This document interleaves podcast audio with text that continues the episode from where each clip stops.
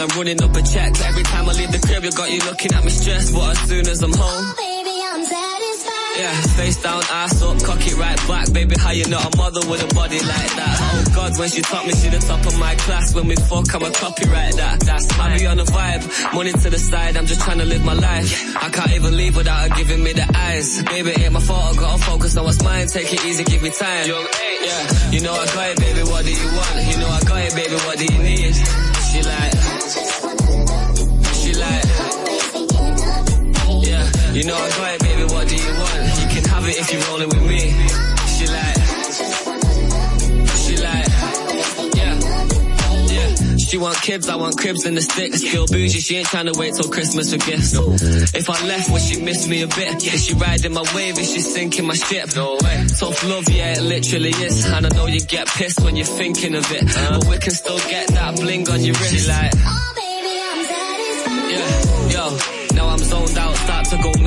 can't miss my love with my schedule. Eh. Always asking me why I'm never home. I just said I gotta push my potential. Wake up looking sexy and she's stunning when she pose. Close to perfect when she naked and she curvy in the clothes. Get the Lamborghini white, I paint the Euros like a toes. Ain't no other brother got her this 30 and she knows. You know I got it, baby, what do you want? You know I got it, baby, what do you need? She like, she like, yeah. You know I got it, baby, what do you want? You can have it if you're rolling with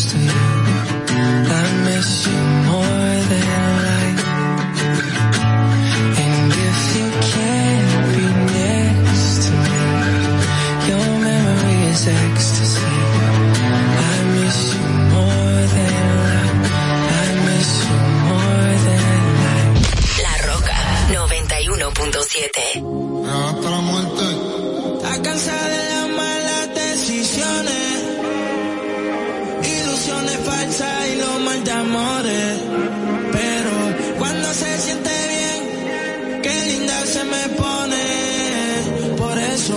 Hoy está para salir, para sala la cola, para hacer la comida que compró en el mall, el colorcito que le debe el sol, la música en bebiendo mucho alcohol, con toda la suya en la discoteca, se acabó la ley seca, buscando a ver con quién pecan, sí, hoy está para salir.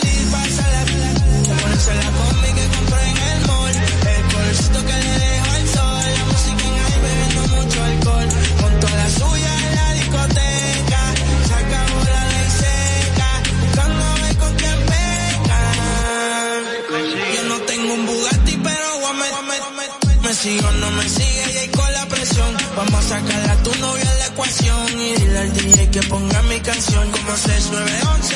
Yo sé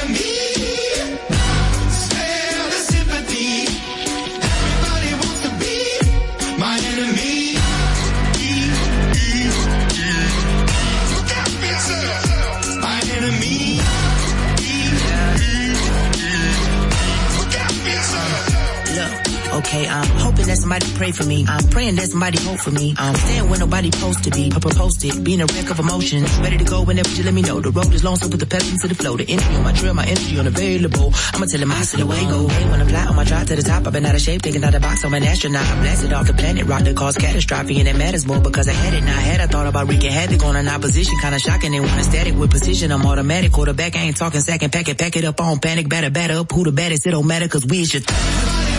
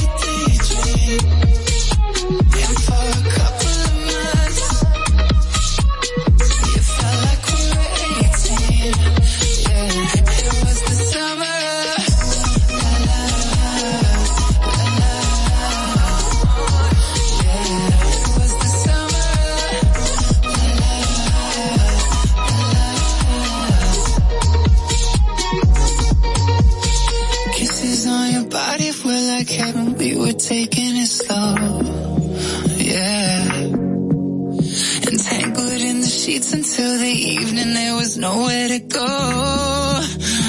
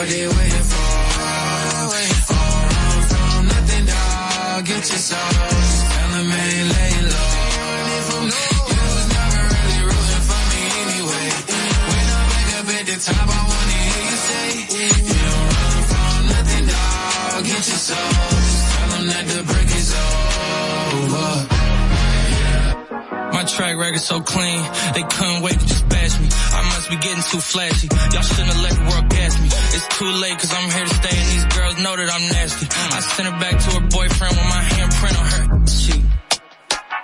City talking, we taking notes. Tell him all to keep making posts. Wish he could, but he can't get close. OG's so proud of me that he choking up while he making toast. I'm the type that you can't control. Said I would, then I made it so.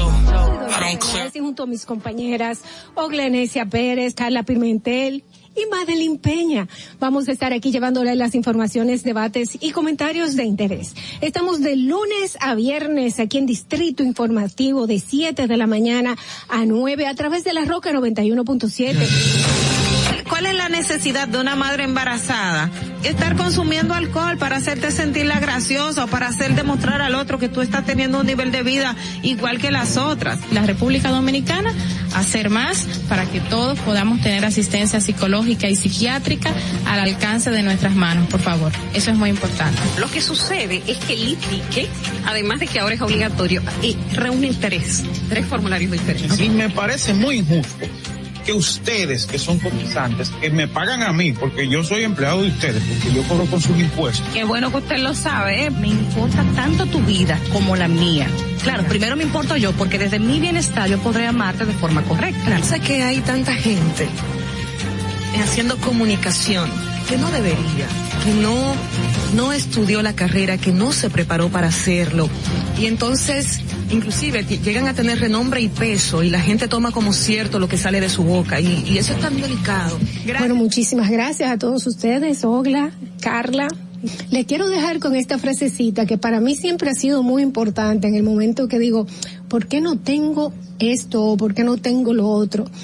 Y me, me recuerdo a mí misma que lo importante no es qué tanto yo tengo, sino lo que yo hago con lo poco o mucho que tenga. Muchísimas gracias y bendecido día para todos.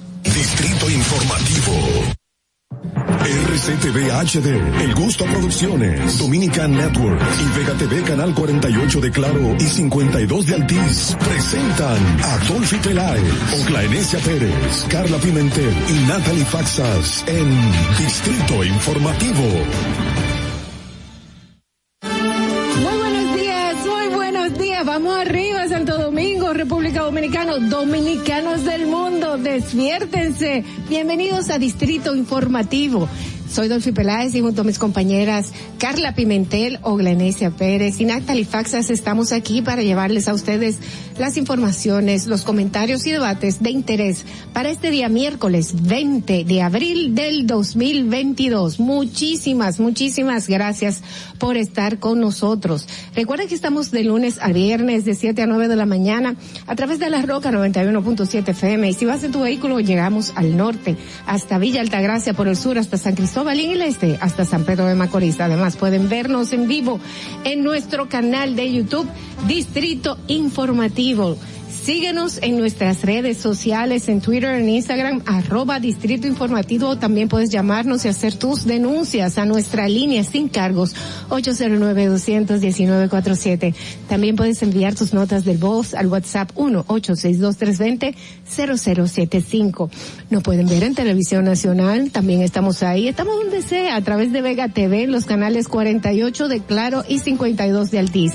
Para todo el mundo, en la plataforma Dominican Networks. Sí, señor.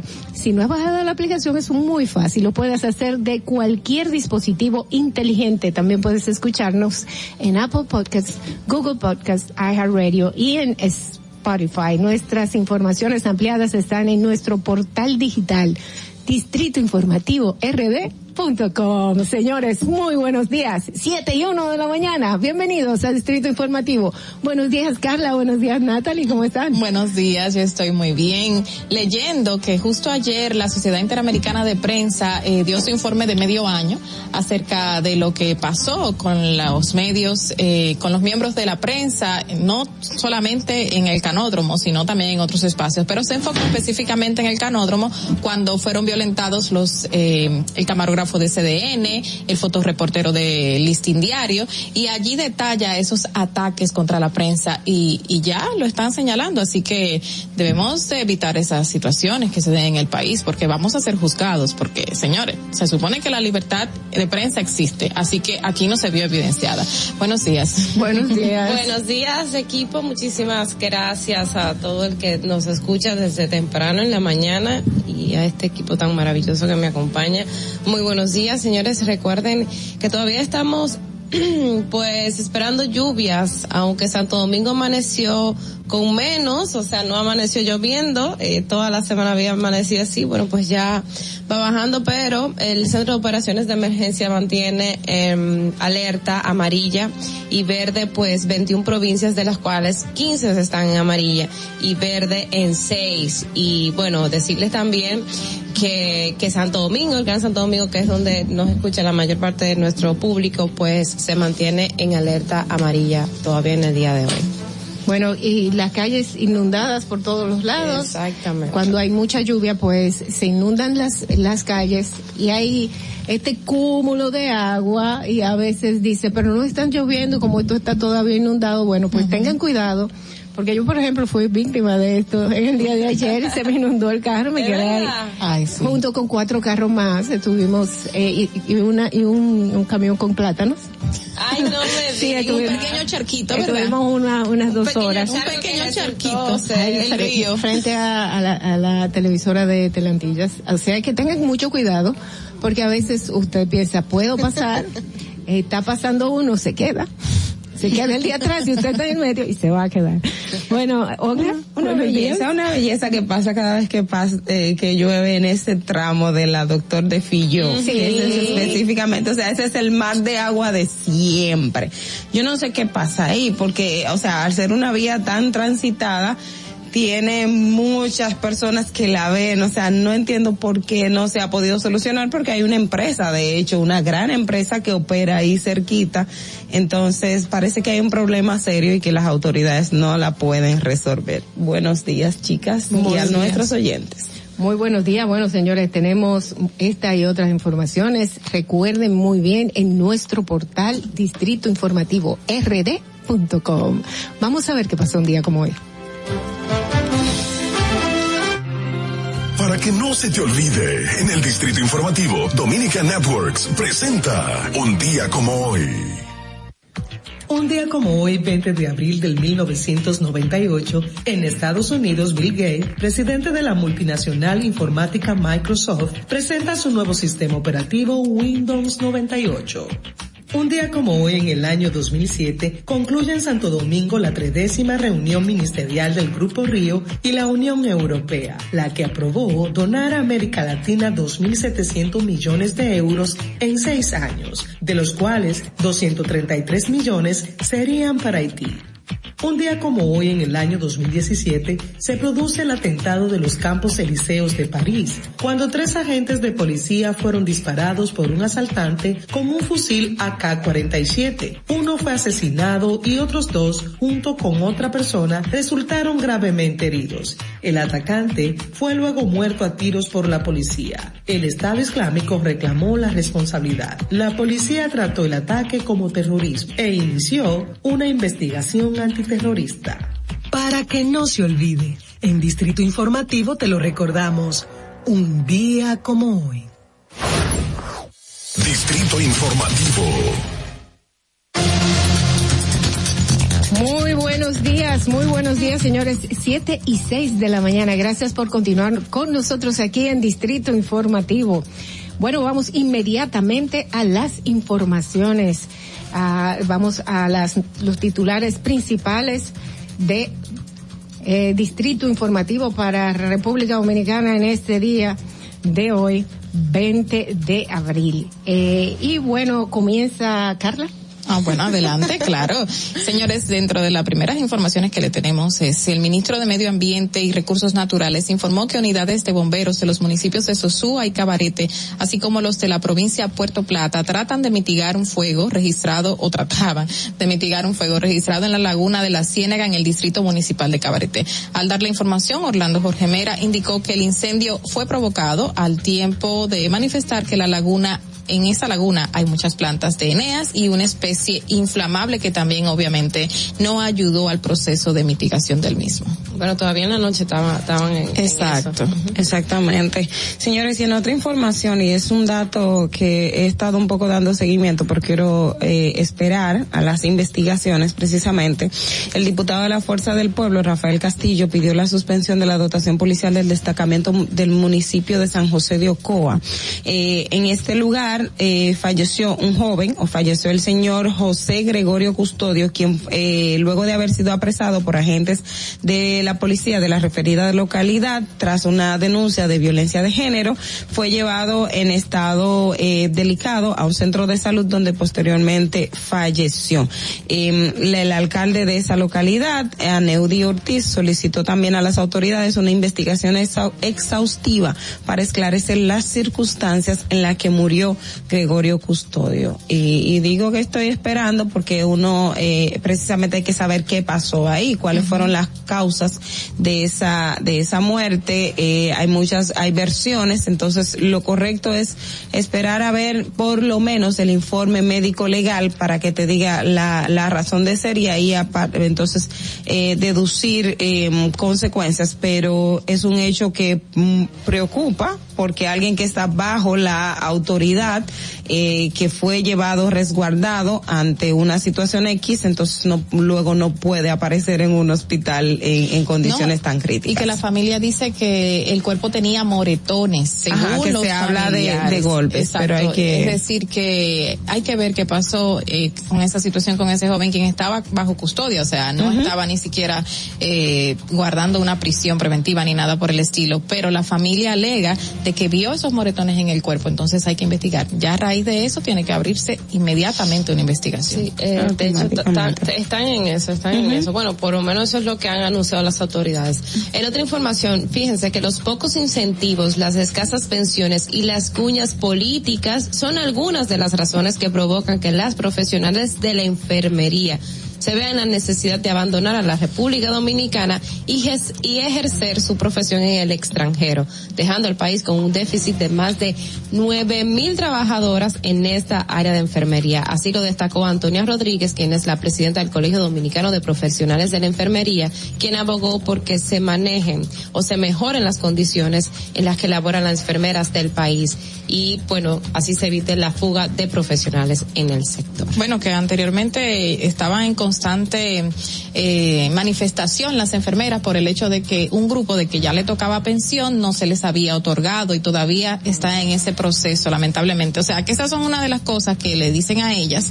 conchale, no vamos a ejercer en el país, vamos a buscar una mejor vida, porque si cuando lleguemos a vieja vamos a, vamos a tener ese problema, los médicos tienen aparte una pensión independiente, nosotras no, pues entonces hay algo que, que debemos de regular. Y déjenme decirle que son personas que tienen que entregar su vida, literalmente. a el cuidado de los enfermos. Los doctores van y chequean, pero quienes le dan el seguimiento continuo son las enfermeras. La importancia de las enfermeras es inmensa.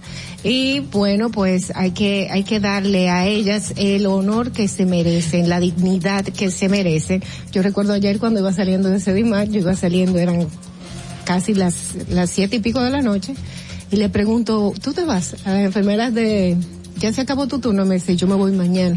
Ajá. Sí, ven. Y la, y la otra que estaba al lado, no, mi turno termina a las 11. Y, y ellas son hacen un personas. turno de 24 son- horas. exacto. O sea, se pasan el día entero. Y yo, bueno, yo siempre relajo con ellas y le digo, bueno, pues envídenme porque yo me voy, me voy bailando. Pero la verdad es que trabajan fuertemente. Sí, y yo, y yo también me, me río mucho porque recuerdo un médico que tenía en una de las consultas, las enfermeras son las que te hacen todo, todo. Y entonces la enfermera no estaba y el doctor iba para encender el aparato, tomarme la presión, yo estaba embarazada en ese momento, y decía, este aparato no sirve. Y, y el aparato, entonces cuando llega la enfermera y ella hace, tac, lo prende y lo mira y ella se ríe por abajito y yo muerta de la risa y digo, Porque son, las que, las que más se encargan del, del cuidado directo del paciente. Del día a día. Bueno, otra, otra información, la Dirección Nacional de Control de Drogas, DNCD, con apoyo de la Seguridad Militar del Puerto Multimodal Caucedo, se incautaron 140 paquetes de cocaína en un operativo de interdicción realizado en la referida terminal portuaria que tenía como destino Bélgica. Mientras que la Guardia Costera estadounidense con base en Puerto Rico anunció este martes la incautación de un cargamento de cocaína con un valor estimado de 11.7 millones de dólares en dos intervenciones que tuvieron lugar en las aguas del este y norte de la isla. Se encuentran detenidos siete presuntos contrabandistas precedentes de la República Dominicana. Mm. Miren, justamente ahorita estábamos hablando de las enfermeras y los médicos y obviamente la reducción de, de este sector en la República Dominicana y justamente eh, hay una información que circula hoy de que la República Dominicana cuenta con 1.5 médicos por cada mil habitantes, es decir, que la cifra ha bajado según las informaciones y esto no es solo en República Dominicana, sino también en América Latina. Dice, conforme al Servicio Nacional de Salud, el mayor déficit radica en médicos especialistas y en especial en los centros ubicados en los pueblos distantes al Distrito Nacional, para lo que existen solamente, eh, para lo que existe una resistencia porque obviamente no les ofrecen las garantías ni los beneficios necesarios a los médicos en esas zonas. O sea que no solamente estamos hablando de un déficit de enfermera, también un déficit de médicos en la República Dominicana. Y son personas que se pasan 10 años estudiando, 10 años estudiando para lograr eh, pues ser doctores, médicos y tener su especialidad y luego pues para que le vengan a pagar una miseria o a barajarle el pago. Así es. Miren, y otra información que forma parte de lo que eh, comentaremos hoy, pero hay que de- también decirlo a la población, a la población, y es que ayer la Cámara de Cuentas eh, publicó, la Cámara de Cuentas publicó dos investigaciones especiales, una eh, referente al Consejo Nacional de la Niñez y la Adolescencia, el CONANI, y otra a la EGI, que es la empresa generadora hidroeléctrica dominicana, y en ambas se han encontrado irregularidades en términos de contrataciones, de compras de suplidores, de eh, personas vinculadas, especialmente en el caso del CONANI, eh, hace referencia, el, ustedes saben que el caso Coral 5G que involucra al exdirector del CESTUR, Juan Carlos eh, Torres Robiu, eh, el- su esposa era funcionaria del CONANI y el Ministerio Público pidió una investigación precisamente a CONANI en ese sentido. Y en el caso de la EGI está vinculada también la parte que tiene que ver con la operación antipulpo, porque varias de esas empresas están vinculadas al hermano del expresidente Danilo Medina, Juan Alexis Medina, quien es señalado como el Ministerio Público como cabecilla de la red eh, desmantelada a través de la operación antipulpo. Más detalle tendremos más adelante. Exacto. Eh, eh, hay un relato, señores, en el Diario Libre, eh, muy, muy bueno. O sea, la forma de relatar de esta periodista Yulisa Giusetti me gustó muchísimo. Ella habla acerca de los feminicidios que ocurrieron esta, estas semanas, en abril, que ya van seis.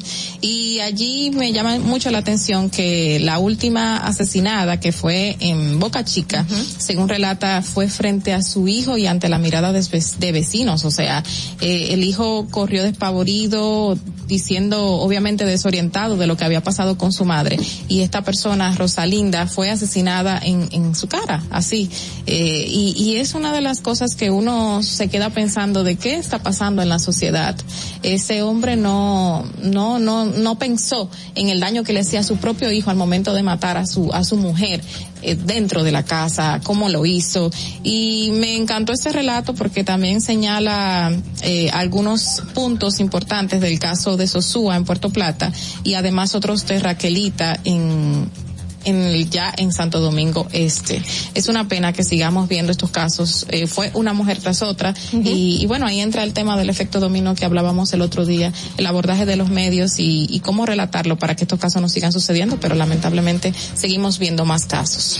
Miren, eh, otra información, este dato que decía Carla me recordó también un hecho en Boca Chica, precisamente, donde un padre, un, un niño, un menor de edad tuvo que socorrer a su madre mientras eh, en, en un, también un hecho fe- de feminicidio, eh, que el, que el padrastro la, la apuñaló y el chico fue el que socorrió y salió con su madre en brazos y, y, y ella se le murió en los brazos, o sea, es una cosa y eran de los traumas que hablábamos con Aide, son cosas que, que son muy difíciles de superar y, y son de los elementos que tenemos mucho pendiente en este tema. Miren, eh, también otra información importante y es que eh, el presidente Luis Abinader, ay perdón, creó una comisión para investigar lo lo que ocurrió o lo que pasa en el canódromo luego del incidente con el defensor del pueblo y los medios de comunicación. La información la informó Perdón, ¿cómo fue? Perdón. el presidente Luis Abinader. Exacto, ajá, dale. Creó una comisión para investigar la crisis del canódromo. Lo que decíamos el otro día, El Natalia, el presidente yo les digo que el presidente tiene que hacerlo todo, él va forzado, señor, usted, Eh, miren, no Abinader va, no for- bien, va no forzado, va forzado. No, no Eh, tenemos un gobierno, tenemos un presidente y punto. Oye, ah, el tipo va forzado, como le digo yo. Bueno, uno que no va forzado y va para la calle a partir del 22 de mayo es Danilo Medina, que él es presidente.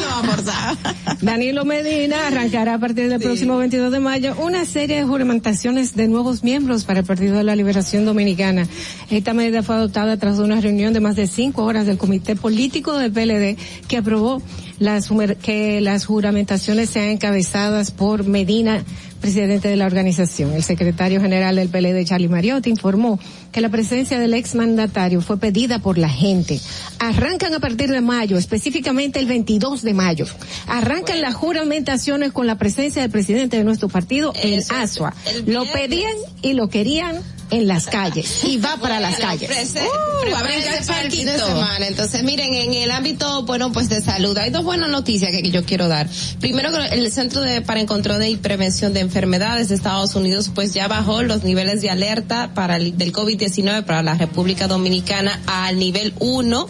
Eh, esto, cuando usted lo compara con otros países de, de, bueno, pues sobre todo del Caribe, da buenas noticias y es como el nivel más bajo en materia de control de la enfermedad del COVID-19. Una buena noticia. Ayer también el ministro de Salud, Daniel Rivera, pues habló de la eh, sarna que hay en Haití, que se está investigando, que se le está dando seguimiento, pues eh, sobre eso dijo que solo se requiere higiene, limpieza y unos medicamentos suaves que se colocan en la piel. También la vicepresidenta de la República pues habló de esta de este tema y dijo que eh, no hay que preocuparse por, por esta enfermedad contagiosa que se ha detectado a, Haití y en Haití y que las autoridades dominicanas dan seguimiento y también decir, bueno, pues en el día de ayer que, que tuvimos aquí un invitado que nos, nos explicó que, que eso en la República Dominicana también es muy común y no se necesita pues de muchos días de tratamiento para superar la enfermedad. Así es. Bueno, señores, ayer España decretó el fin del uso de las mascarillas. Ah, Ya- pero nosotros nos adelantamos. Nosotros, nosotros Meses, estamos marcando pauta meses. a nivel mundial. No, pero acuérdense que España fue retirándola en espacios públicos y después tuvo que volver a colocarlas. Sí, sí, sí, pero Exacto. nosotros ganamos. Ah, no. La República Dominicana en COVID. Vamos adelante. Adelante, adelante. Bueno, señores, vamos a ver qué pasa en todo el mundo luego de finalizar las informaciones principales aquí locales eh, en Distrito Informativo. Vamos a recibir a la voz de América y ver qué pasa en el mundo. Este es un avance informativo de La Voz de América. Desde Washington les informa Henry Llanos. Se acerca el jueves santo en el calendario ortodoxo y la ONU espera que pueda marcar el comienzo de una tregua en la invasión rusa a Ucrania. Nos informa Ángela González. Ante la reciente escalada de hostilidades rusas en Ucrania y el fracaso de corredores humanitarios seguros, el secretario general Antonio Guterres desde la simbólica plaza de la ONU con la escultura de un revólver anudado hizo un llamado a una pausa humanitaria de cuatro días que comienza el jueves santo hasta el domingo de Pascua para permitir una serie de corredores humanitarios y el paso seguro de los civiles. Esto luego de una reunión virtual con líderes religiosos en Ucrania. Casi 5 millones de refugiados han escapado de Ucrania desde que comenzó la guerra según los últimos datos de la Oficina de Refugiados de la ONU. Entre tanto, el presidente Joe Biden tiene previsto anunciar en los próximos días un nuevo paquete de ayuda para la seguridad que incluirá artillería, municiones adicionales para Ucrania, según un funcionario estadounidense que dijo que están finalizando detalles del paquete más reciente para Ucrania. La semana pasada, anticipándose a la ofensiva rusa en el este de Ucrania, Biden aprobó un paquete de 800 millones de dólares que incluye helicópteros adicionales y el primer suministro de artillería estadounidense. A continuación, un mensaje de servicio público de la voz de América. Para evitar la propagación del coronavirus en casa, recuerde que solo toma unos minutos limpiar las superficies que más toca en su vivienda, manijas de las puertas, interruptores de la luz, lugares donde come, control remoto, entre otros.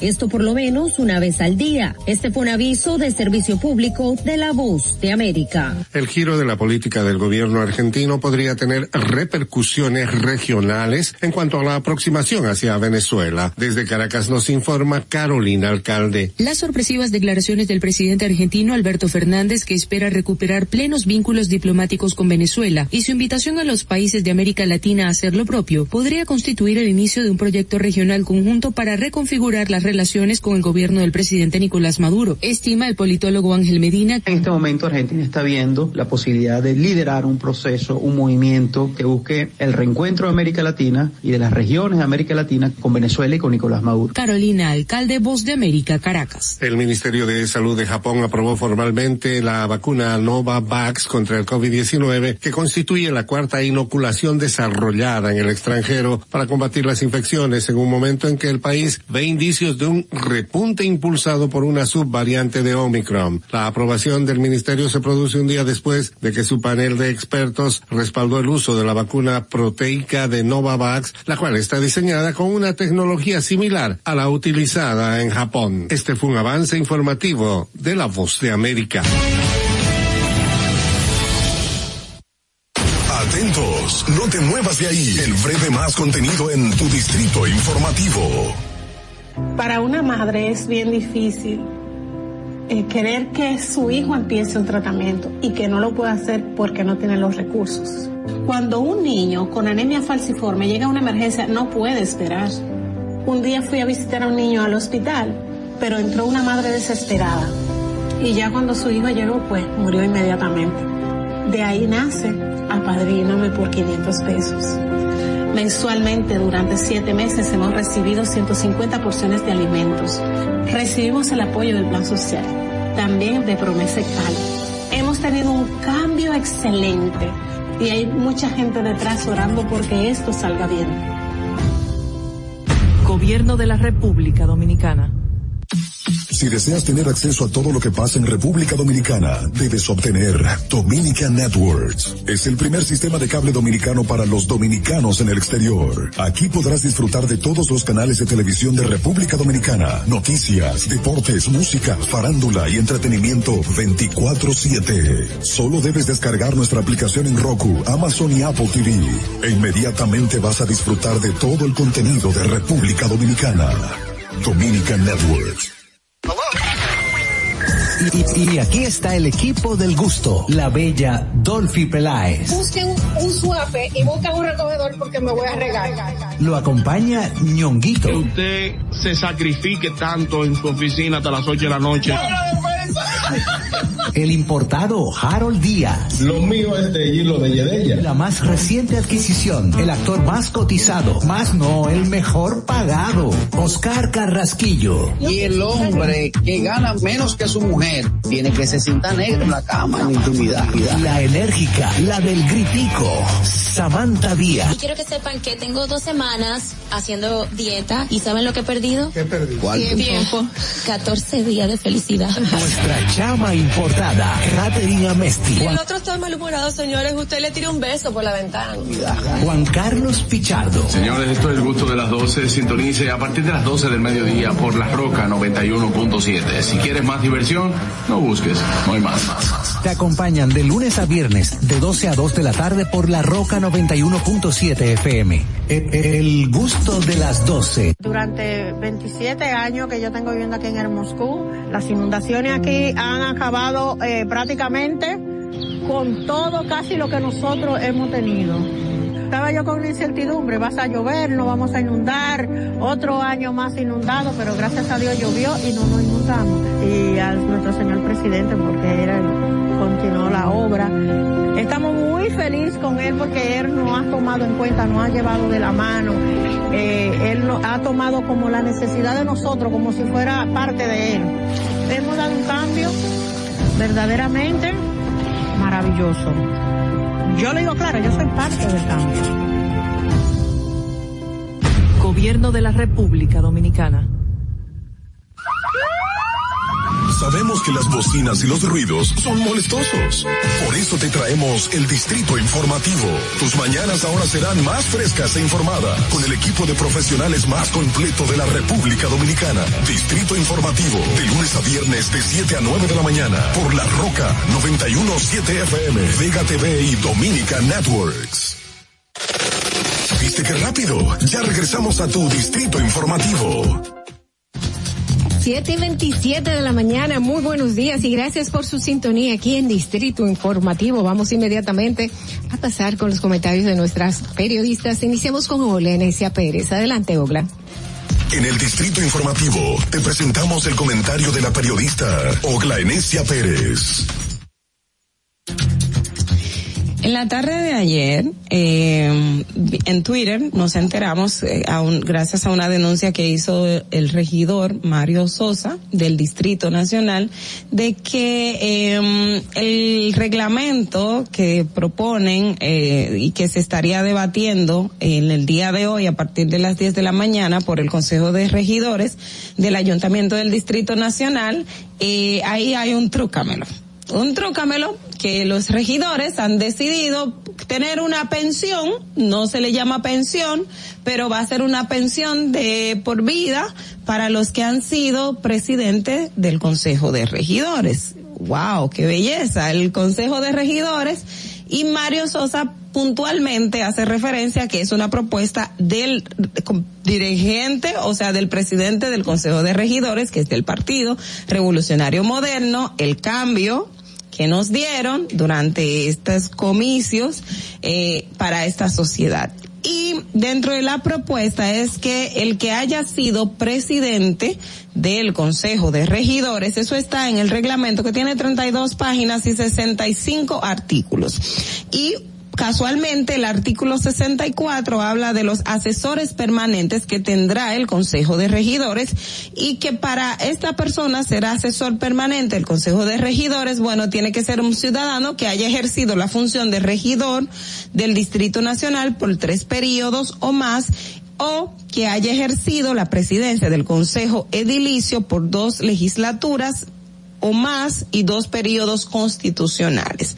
Pero ¿Qué te dice con esto? Y les digo que es una pensión porque es alguien que el Consejo de Regidores va a elegir, lo va a poner ahí, pero no te dice cuánto sería tampoco el salario que ganaría. Y si nosotros vamos, yo vi la nómina del Ayuntamiento del Distrito Nacional, que uno de los que es uno de los ayuntamientos donde los regidores ganan bien, el presidente del Consejo Edilicio gana 150 mil pesos mensuales. Los otros regidores ganan 100 mil pesos. O sea, dependiendo de quién sea. Este reglamento a fase, además de que no se corresponde porque estaríamos hablando de un tema de privilegio de tú tener un asesor permanente nombrado por el Consejo de Regidores, esta persona va a devengar un salario que no sabemos cuánto es porque el reglamento no lo dice. Entonces, si tomamos la base que ha sido casi siempre, o es con el último salario que salió o el 80% del salario. Entonces, nosotros tendríamos que pagarle entre 80 mil pesos a un regidor que va a ser asesor del Consejo Edilicio, así como nada. Y no pasa nada. Pero esa es una de las tantas cosas que, eh, y de, la, de, de este reglamento que pude revisarlo muy rápidamente en el día de ayer, que entiendo que los regidores deben debatirlo, porque ahí también aparece un tema de duplicidad de funciones, porque el Consejo de Regidores va a tener un administrador. El Consejo de Regidores va a crear un departamento de relaciones públicas, y ustedes saben que el ayuntamiento tiene un departamento de relaciones públicas. Entonces, si el Consejo de Regidores de Relaciones Públicas y El Consejo de Regidores tendría su propio departamento de relaciones públicas, o sea que estamos hablando de duplicidad de funciones. El Consejo de Regidores, de acuerdo a lo que estoy viendo acá también, va a tener un contralor y un director administrativo. Entonces yo quiero preguntar qué van a hacer los otros funcionarios administrativos del ayuntamiento del Distrito Nacional, porque estaríamos creando una duplicidad de funciones en estos momentos. ¿Cuál es la razón de ser? Se supone que el Consejo de Regidores, el Consejo Edilicio, es, vamos a decir, en el contrapeso del alcalde, porque el alcalde no puede tomar decisiones por sí solo, o sea, es una decisión que debe tomarse y aprobarse a través del Consejo de Regidores, que funcionaría, vamos a decir, como el Congreso. El Congreso tiene su presidente, pero las decisiones se toman por la votación de los miembros que están ahí. Lo mismo pasa en el tema de los ayuntamientos. Ustedes saben que hay un aspecto de permisos, que hay un aspecto de regulación, o sea, hay muchas cosas. Y el gobierno local, señores, siempre lo hemos dicho, es una minita de oro es una mina de oro que el que va ahí y como no tienen la supervisión de la sociedad directamente, ahí pasan cosas que usted siquiera se lo imagina y salvo cuando pasen situaciones como esta que alguien decida denunciarlo porque no está de acuerdo o entiende que el interés de la población, que es en este caso lo que se debe de vigilar, eh, está siendo perjudicado por alguien que simplemente quiere tener unos beneficios personales. Porque en la práctica, ¿qué va a pasar? Quienes van a ser quienes van a ser los supuestos asesores permanentes, pues casi siempre sería el presidente del Consejo de Regidores, porque van a decir, bueno, es la persona que tiene la experiencia y usted se puede encontrar uno que otro regidor que se haya, eh, que haya sido reelecto por más de un periodo. En esto básicamente estamos hablando de privilegios y duplicidad de funciones que en este momento ni en ningún momento la sociedad dominicana se lo debe de permitir. Porque usted no fue ahí para un tema de privilegio, usted fue a trabajar, usted decidió ser funcionario público para desempeñar una labor, no para yo pagarle a usted sentarse ahí eh, por una asesoría. No estoy en contra de las asesorías, las asesorías son buenas, usted puede tener su asesoría. Yo no le estoy diciendo que no, pero porque yo tengo que tenerlo a usted permanentemente. Usted es un sabiólogo toda la vida, la sociedad no cambia, las cosas no se modifican. O sea, ¿qué, qué es lo que estamos haciendo? Y esa es una de las tantas cosas y eh, dentro de lo que está eh, en esta propuesta de reglamento que ahí no se ha acogido y, se ha, y, y, una de las propuestas también que se ha hecho es que las audiencias sean públicas y en este, en ese reglamento ni siquiera se menciona esa parte. Yo entiendo que hay elementos sensibles que probablemente no pueden ser públicos, pero hay otros aspectos que pueden ser debatidos públicamente porque también no nos reglamentamos. O sea, señores, ya estamos cansados de los privilegios, estamos cansados de los privilegios y esto de verdad no puede y no debe pasar en el ayuntamiento del distrito ni en ninguno de la República Dominicana. Fernando. Distrito Informativo. Bueno, eh, yo voy a citar a Mario Esteban Sosa, que ayer dijo que este reglamento irá a votación en la sesión ordinaria de hoy miércoles a las 10 de la mañana y que invitaba a todos los medios de comunicación a que estén presentes para que se puedan ver quiénes son los regidores y los partidos que apoyan esto esto de que eh, eh, impulsar este reglamento que cualquiera que sea presidente por dos años o sea regidor tres veces señores pero consecutivos uh -huh. recibirá un sueldo de por vida no, como mira. asesor permanente y justamente también se eh, emitió unas declaraciones la alcaldesa Carolina Mejía y cito dice he conocido a través de los medios de comunicación de una propuesta que se ha presentado en el Consejo de Regidores con la que estoy en desacuerdo según dijo ella a las ocho y veintiocho de la noche en la red de Twitter miren a mí me da muchísimo muchísimo malestar esta situación porque estamos hablando que el Estado no está preparado, no tiene la consistencia, ni siquiera el presupuesto para eh, mantener de por vida a un grupo de personas que se quieran quedar con salarios de 200 y 300 mil pesos seguro de pensiones. Estoy segura que van a ir por ahí. Oye, y, las críticas que... Ni de habido, 50 pesos de no, por vida, ¿qué es nada. esto? Mira, las críticas, las críticas que tenemos, tenemos unas AFP que nos obligan a estar a, adheridas a ellas para poder pensionarnos en el futuro. Y sin embargo tenemos un grupo de personas que tienen pensiones independientes, los diputados, los senadores, Junta Central Electoral, ahora los regidores también tenemos que mantenerlos de por vida. ¿Por qué? Porque tienen dos años levantando la mano y no sé si ahí se usa un botón para, para, porque ahora ni levantan la mano, se usa un botón. Personas de por vida, ¿por qué tenemos que tener una persona con una pensión de ocho mil pesos que trabajó 30 años y tenemos que tener a otro que tuvo tres años en la regiduría y tiene que cobrar 200 mil? ¿Por qué razón? ¿Quiénes son? ¿Son especiales? Yo no entiendo. Señores, algo yo tengo que dar las gracias aquí y es y es a Mario Sosa, señores, porque sí. tener un, un, un, regidor. que uh -huh. pues que denuncie eso y que ponga esto en los medios de comunicación en manos de todos nosotros para nosotros empoderar, nos dé esa información, pues es importante tener personas así en lugares así, así que qué bueno que la buena política eh, está hacia adelante y te quería comentar, Ogla, que tú dices, bueno, no veo aquí nada de, de, de, de la transmisión de las sesiones por televisión, pues eso resulta que es un una demanda que ha hecho Mario que no ha logrado uh -huh. y lo que sí dice este reglamento de acuerdo a lo que señala al mismo Mario es que sí pretende obligar que todos los regidores el código de vestimenta. y corbata en todas las sesiones. Pero fíjense uso de saco y corbata pero no quieren pues transparentar y que esas sesiones se se, se realicen y se vean eh, por por televisión a las que tengamos todos acceso. Entonces fíjense cómo están nuestros regidores. Pero qué bueno que en, en, ese espacio también hay personas eh, pulcras que nos pueden ayudar a empoderarnos de la información y que este tipo de cosas no pasen porque hoy como dice eh, Dolphy pues estamos todos atentos a lo que vaya a suceder en este en este espacio. Y no se establece tampoco una cantidad o sea eh, cuántas personas serían los asesores. No no hay un límite no hay no no hay nada o sea es, es que, como a todos es que ni uno es que ni uno Ogla, ni uno ni uno debe de quedarse por vida ni Exacto. uno qué pasa uh -huh. vamos Vamos a continuar con nuestros comentarios, señores. Aquí en Distrito Informativo vamos a pasar con nuestra periodista Carla Pimentel. En el Distrito Informativo te presentamos el comentario de la periodista Carla Pimentel. Está acalorada la cabina y no es porque hace calor, es por otra cosa. No, pero eh, habíamos hablado ya en un principio, eh, lo mencionamos en los titulares de las investigaciones especiales que se dieron a conocer ayer. Una con el, el especial fue por el Consejo Nacional de la Niñez, CONANI, y la otra por EGI. Bueno, y entonces eh, esta investigación de CONANI obviamente surge por los señalamientos que se le hicieron a la exdirectora, la señora Gravy María Cuello en su momento, quien fue designada como tal el 9 de abril del año 2020 y que no permaneció mm, ni siquiera un año allí.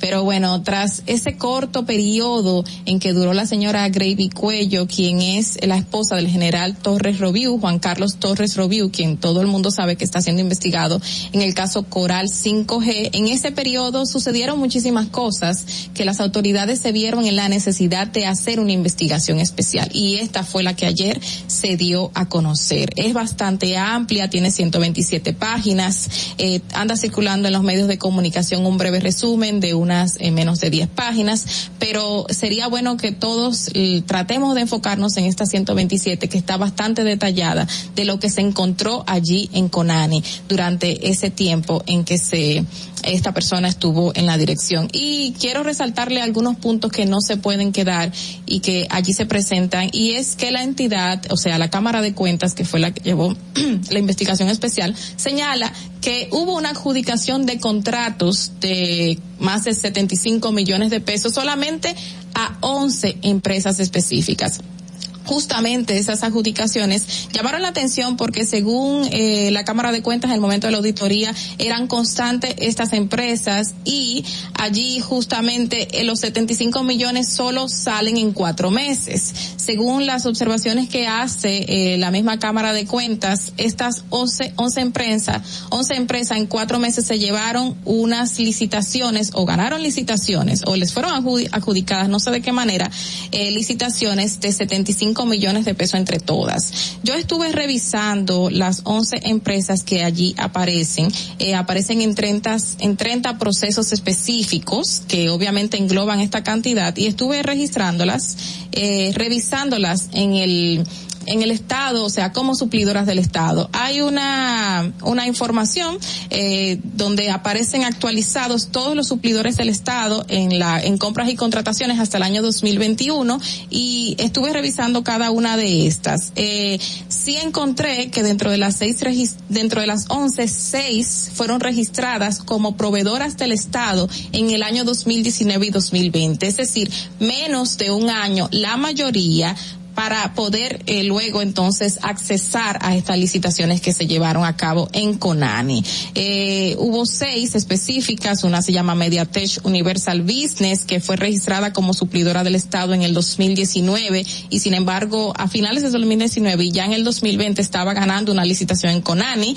Negocios de Valle también fue registrada como suplidora del Estado en el 2019.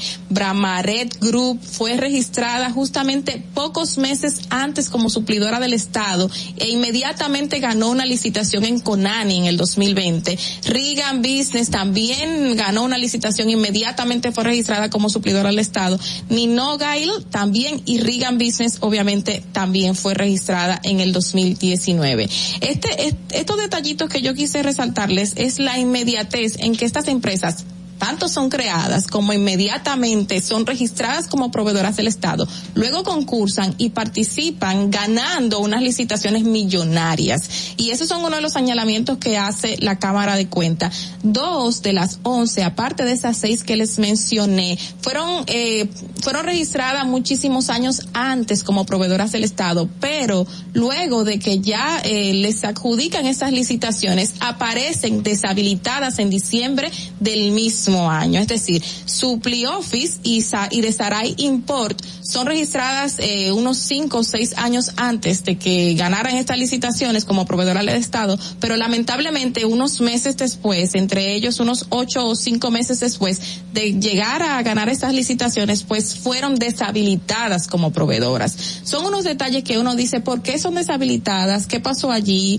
Eh, eh ¿qué, qué, qué, qué, ¿En qué incurrieron y por qué aparece en esta situación? Esas son de las empresas que señala la Cámara de Cuentas como ojos en los que se les está prestando atención porque algo más pasó allí. Eh, dentro del mismo expediente, eh, obviamente sabemos que compras y contrataciones siempre ha sido para las instituciones un espacio para desviar muchísimo dinero y por ahí se realizan muchísimos actos de corrupción que estuvieron tapados por años y que al parecer van a salir a la luz y esto se va a dejar de realizar, pero según el mismo expediente de compras, se evidencian algunas compras y contrataciones llevadas a cabo en entidades que no se, no se observaron los expedientes. O sea, dentro de estas, 29 millones de los que se invirtieron en estas licitaciones de los 75, 29 millones no aparecen los expedientes que les fueron adjudicados a las a las empresas tampoco. Es decir, que no sabemos exactamente dónde están esos expedientes y si se ejecutaron las mismas eh, obras, si se dieron a si se le llegaron a comprar lo necesario por lo cual participaron en esas licitaciones. Y bueno, otro punto de la investigación brevemente es que se resaltó a un grupo de militares que estaban y ya eso lo había han señalado anteriormente porque se muestra en el caso Coral 5G, eh, militares que estaban en funciones administrativas, eh, dentro de nóminas particulares de otras entidades estatales y sin embargo aparecen aquí en Conani cobrando miles y miles de pesos como salario sin aparecer en la nómina transparentada de la misma organización. Y sabemos que eh, uno de ellos es el señor eh, Roberto Rafael Núñez Seaza quien está procesado en la red de corrupción de la operación Coral otro que hay que señalar es Roberto Acevedo Tejada, quien ahora eh, fungió como eh, un designado interino, como director interino del CESTUR. También aparecía allí cobrando este dinero, así como otros investigados. Eh, según la directora del Departamento Financiero, en esta Cámara, en esta auditoría de la Cámara de Cuentas señala que este personal no fue incluido en ninguna de las nóminas de la entidad y a pesar de que se realizaron acciones de personal con designación de encargados de seguridad no aparecen porque fue la señora eh, Gravis quien, Gravis Cuello, quien los colocó como parte esencial de su eh, eh, equipo de seguridad. Eso señala la misma directora financiera de, de esta institución. Y, es bueno, que bueno que salió esto, pero esperemos que no se quede solo en papeles, sino que se ejecute más, eh, más allá en la justicia de estos casos. Fernando, vamos contigo. Distrito Informativo. Bueno, este es un tema que pique y se, extiende y se extiende de mala forma. Vamos a continuar con nuestros comentarios y, adelante nuestra periodista Natalie Faxas. En Distrito Informativo te presentamos el comentario de la periodista Natalie Faxas. Gracias. Miren, eh, pues ya Carla Pimentel, mi compañera, habló bastante sobre el contenido de estas auditorías y la Cámara de Cuentas. Yo quiero que brevemente solamente decir lo siguiente. Hay que poner en contexto eh, los antecedentes que, que tiene la Cámara de Cuentas en, en torno a la realización de auditorías. ¿Por qué? Porque la Cámara de Cuentas es el, el único órgano auditor que si en una investigación de carácter judicial, que es lo que está pasando con la Procuraduría Especializada de Persecución de la Corrupción Administrativa, eh, necesita una auditoría y esa auditoría tiene que tener o, o la Procuraduría busca que tenga un peso legal, es por eso que acude a la Cámara de Cuentas. O sea, la Cámara de Cuentas es la única entidad que tiene esa, esa potestad, ese poder de que las cosas que dicen una auditoría tienen carácter legal para ser eh, procesadas y utilizadas como prueba en una investigación. ¿Qué es lo que ha hecho ahora mismo? ¿Qué, qué es, que son dos ejemplos que ahora mismo tiene el Ministerio Público con estas dos investigaciones, tanto a la empresa generadora de de generación hidroeléctrica dominicana, GEHIT, cuando hizo la investigación del enero del 2014 hasta, hasta el 31 de diciembre del 2020 y también el caso del Consejo Nacional para la Niñez y Adolescencia CONANI entre abril, apenas entre abril y agosto del 2020. Y digo esto porque hay veces que hay investigaciones que se llevan a cabo, bueno, hay compañías, incluso eh, públicas, empresas, instituciones públicas que contratan auditorías y esas contrataciones auditorías tienen la particularidad que sirven solamente de manera interna como una especie de termómetro para saber cómo van las cosas. Pero es la Cámara de Cuentas quien le da ese carácter legal para que las instituciones puedan ser, que pueda servir como base para, en el caso de irregularidades, que es lo que se ha señalado, eh, pues eh, pueda pueda seguir y puedan servir esto como como base de investigación. Y digo esto porque esto que ha solicitado la Cámara, eh, la Procuraduría, la Cámara de Cuentas es precisamente eh, de alguna forma el fortalecimiento que es un fortalecimiento, o sea, los resultados de estas dos investigaciones son el, el son es una forma de fortalecer la investigación que ya lleva el Ministerio Público, porque se encontraron irregularidades porque se encontraron eh, procesos de, de, compras y contrataciones que no dieron atraste, que, que, que no, que no cumplieron con los parámetros que se cumplen, porque si tú, por ejemplo, tienes, eh, y eso es cosa que quien, quien hace negocios con el Estado sabe, que entre las cosas que te piden es que usted esté al día con la TCS y con la DGI, esos son uno de los requisitos que te piden. Y si eso no está, pues no, pues no forma parte, ya usted no, no, no puede seguir adelante con esos procesos. Entonces al final, fíjense cómo esto, esto de compras y, y, y licitaciones que son, que son de urgencia, pero que finalmente no tienen el aval para señalar que sean de urgencia, son cosas que históricamente nosotros hemos visto como irregularidades a las que se aprovechan las, los, los departamentos de compras y contrataciones para hacer procesos penales, para, perdón, para hacer procesos que terminan siendo penales, porque son procesos que terminan, eh, pues, tratando de beneficiar, que se utilizan, son modalidades para beneficiar simplemente a lo que son los proveedores que ellos quieren. Son, son, son formas, son, son mm, estrategias que se utilizan básicamente para tratar de, de que estos proveedores pues eh, salgan con las suyas, que eso fue precisamente que esa es la teoría que tiene el Ministerio Público y que ahora está investigando y que, y que con estas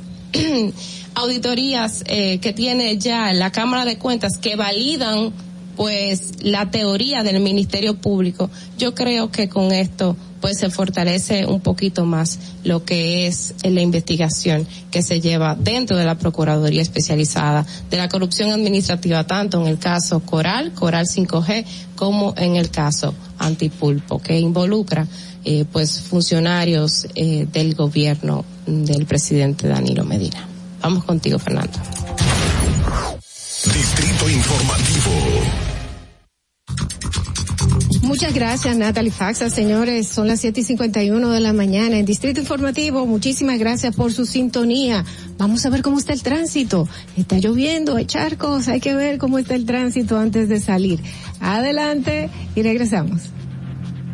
Para que llegues a tiempo y no te compliques con el clima, te traemos en el Distrito Informativo el tráfico y el tiempo. Y así se encuentra el tráfico y el tiempo a esta hora de la mañana en Santo Domingo. Se registra tráfico pesado en la avenida Máximo Gómez en Gascue, avenida Pedro Livio Cedeño en Villa Juana, donde se registra un vehículo detenido, avenida Hermanas Mirabal, avenida Presidente Jacobo Masluta, carretera La Isabela, gran entaponamiento en Expreso Avenida John F. Kennedy hasta el elevado Ortega Set, Puente Francisco del Rosario Sánchez, en la avenida Padre Castellanos, en Sánchez Payat, donde se registra un semáforo averiado. Expreso Quinto Centenario en Villa Juana, donde se registra una inundación. Avenida 30 de Marzo en Don Bosco, Paseo Presidente Villini, Avenida George Washington, Puente Juan Bosch, hasta el túnel Avenida Las Américas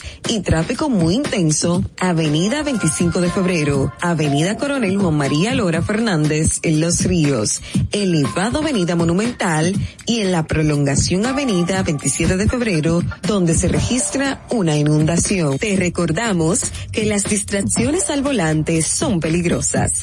Deja tu celular mientras vas conduciendo. Así las calles y carreteras serán más seguras para todos. Para el estado del tiempo, lluvias dispersas en todo el territorio nacional, producto de una vaguada durante la mañana y la tarde. Hasta aquí el estado del tráfico y el tiempo. Soy Nicole Tamares. Sigan en sintonía con Distrito Informativo. Atentos, no te muevas de ahí. El breve más contenido en tu Distrito Informativo. Ahí mismito donde estás. O tal vez aquí, recostado bajo una mata de coco. O en la arena tomando el sol. O dentro del agua, no muy al fondo. O simplemente caminando por la orilla. Ahí mismo, abre tu nueva cuenta móvil BH de León. 100% digital y sin costo. La creas en minutos con cero pesos desde Móvil Banking Personal. Ábrela donde quieras. Solo necesitas tu celular. Banco BH de León. Glen Beauty Salón con su Nails Bar Spa y Estética. Somos un centro equipado con las mejores tecnologías de belleza y un personal capacitado listo para que tengas una experiencia glam. Contamos con las técnicas más avanzadas de uñas, spa y centro de estética. Somos especialistas en reparación e hidratación de cabello botox capilar. Glam tiene para ti todo lo que necesitas para consentirte. Visítanos en la prestigiosa zona de Bellavista. Llámanos y reserva tu cita al 809-333-5174 y al WhatsApp 849-255-5174. Tenemos un espacio para ti. Glam Beauty Salon, Nails Bar, Spa y Estética. Esto empezó por algo que vi en la casa de un amigo que tenía un estanque con peces. Yo dije, pero así se cría peces, pues yo puedo hacerlo. Lo poco que, que yo he tenido lo puse aquí. Me aprobaron un préstamo, por lo cual yo he terminado muchas cosas que necesitaba este proyecto. Compré este terreno, me trasladé aquí y ya aquí me ha quedado. Y me ha dado buen resultado.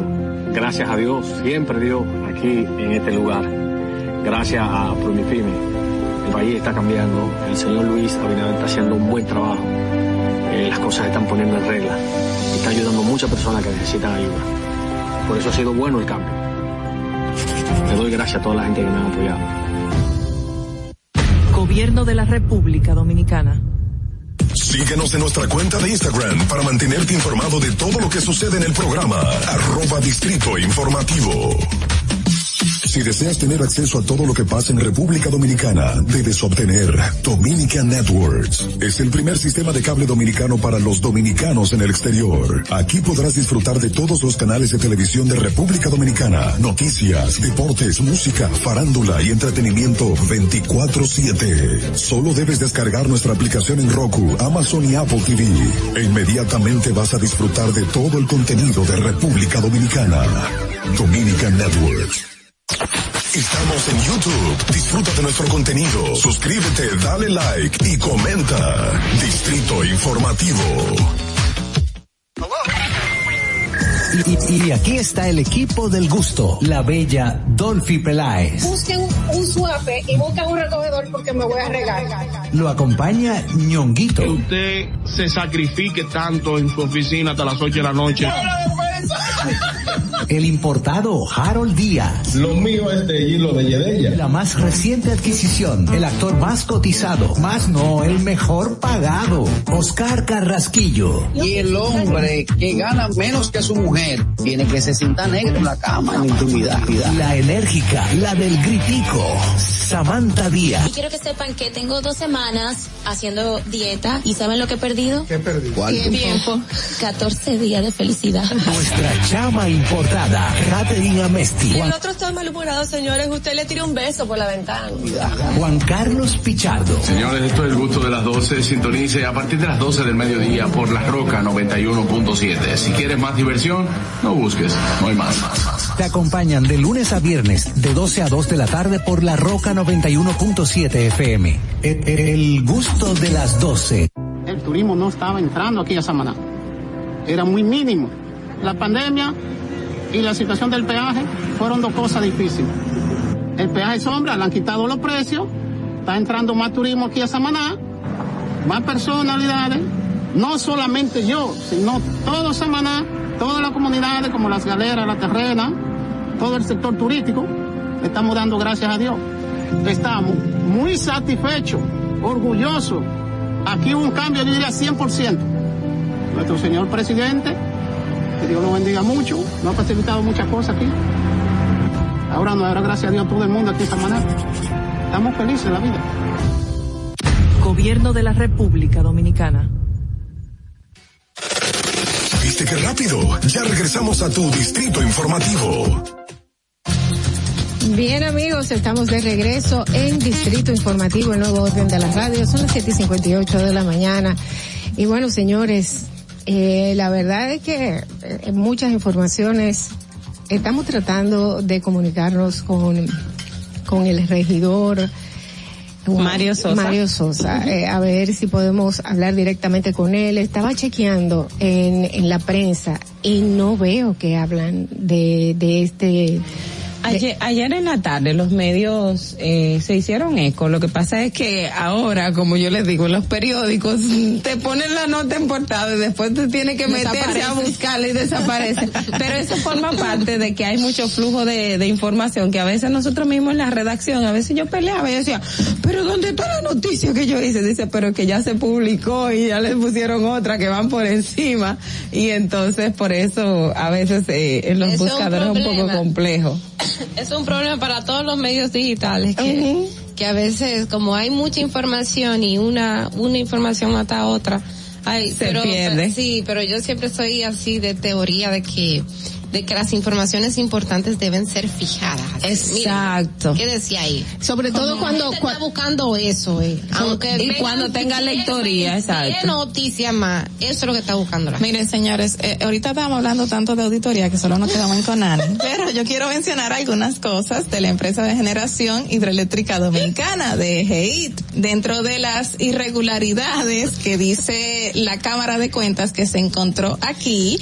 quiero resaltarle algunos puntitos importantes. Están pagos realizados sin certificación de la DGI y la TCS, obras civiles con pagos finales y sin la constancia de que se hicieron esos pagos a esas personas o a esas empresas que se subcontrataron, contrataciones de obras civiles sin póliza de garantía también de miles y miles de pesos, procedimientos por comparación de precios de obras civiles sin evidenciar la publicación en el portal de trans transaccional del órgano correspondiente, o sea que no se divulgaron, no se dieron a conocer.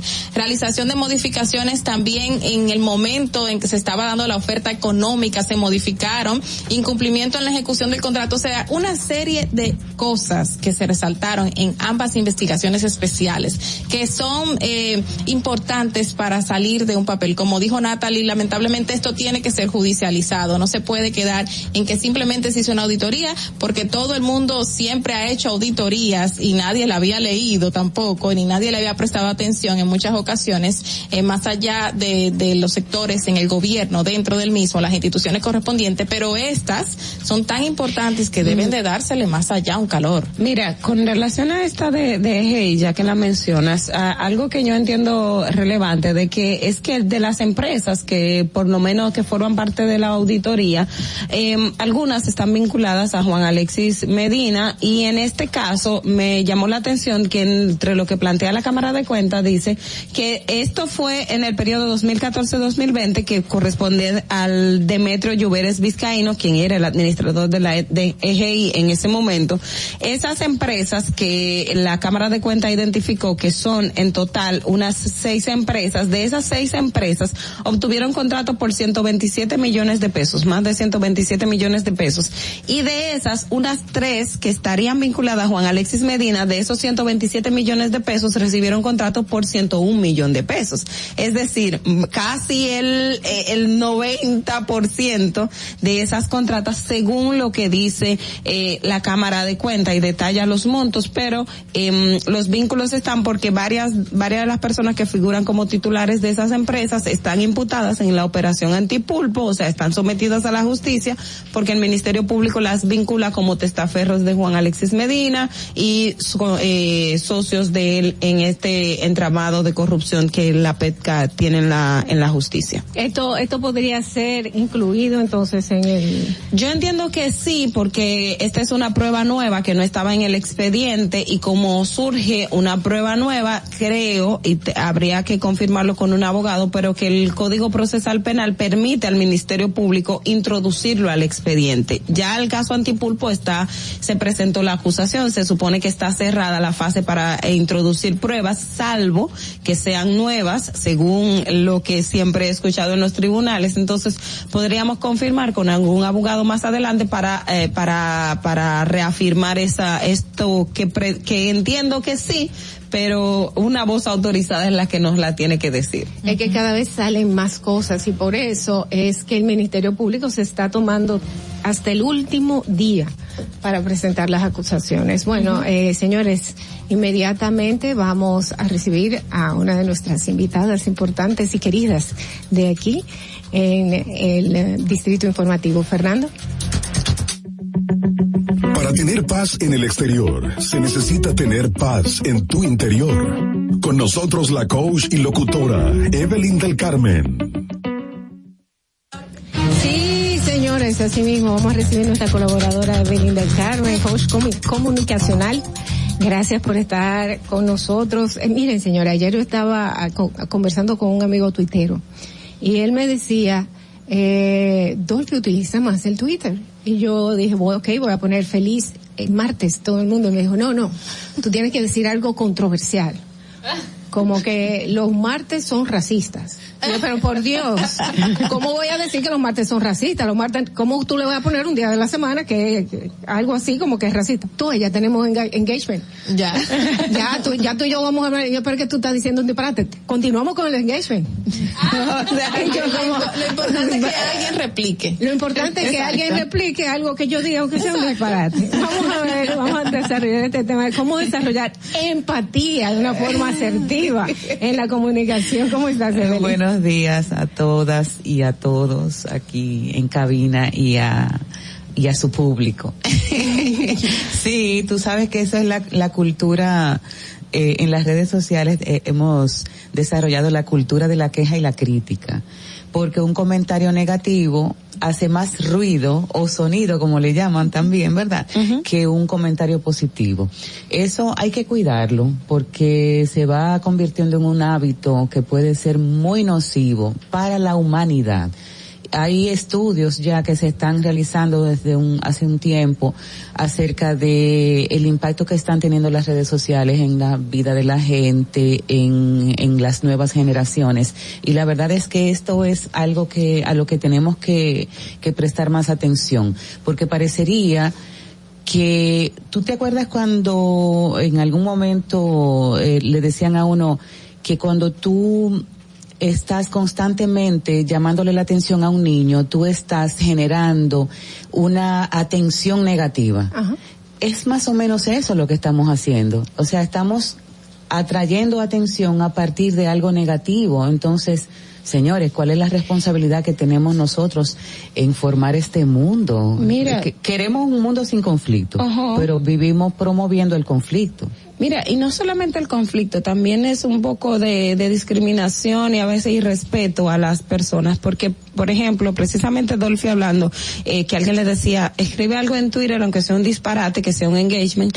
Yo recuerdo que en el fin de semana o durante la semana pasada había alguien que puso en Twitter decir, pero que alguien me explique a mí cómo va un restaurante a gastar dos mil quinientos pesos dos personas por una cena. Y tú dices, en serio, o sea, tú estás eh, como enrostrándole al otro porque hay gente que dos personas cenan hasta menos con e, que eso porque dependiendo su condición social y a dónde vas. Y eso no es tu problema pero tú lo quieres ver como y lo vendes como algo malo algo como que ay eso es, eso es muy miserable una cosa así. Sí.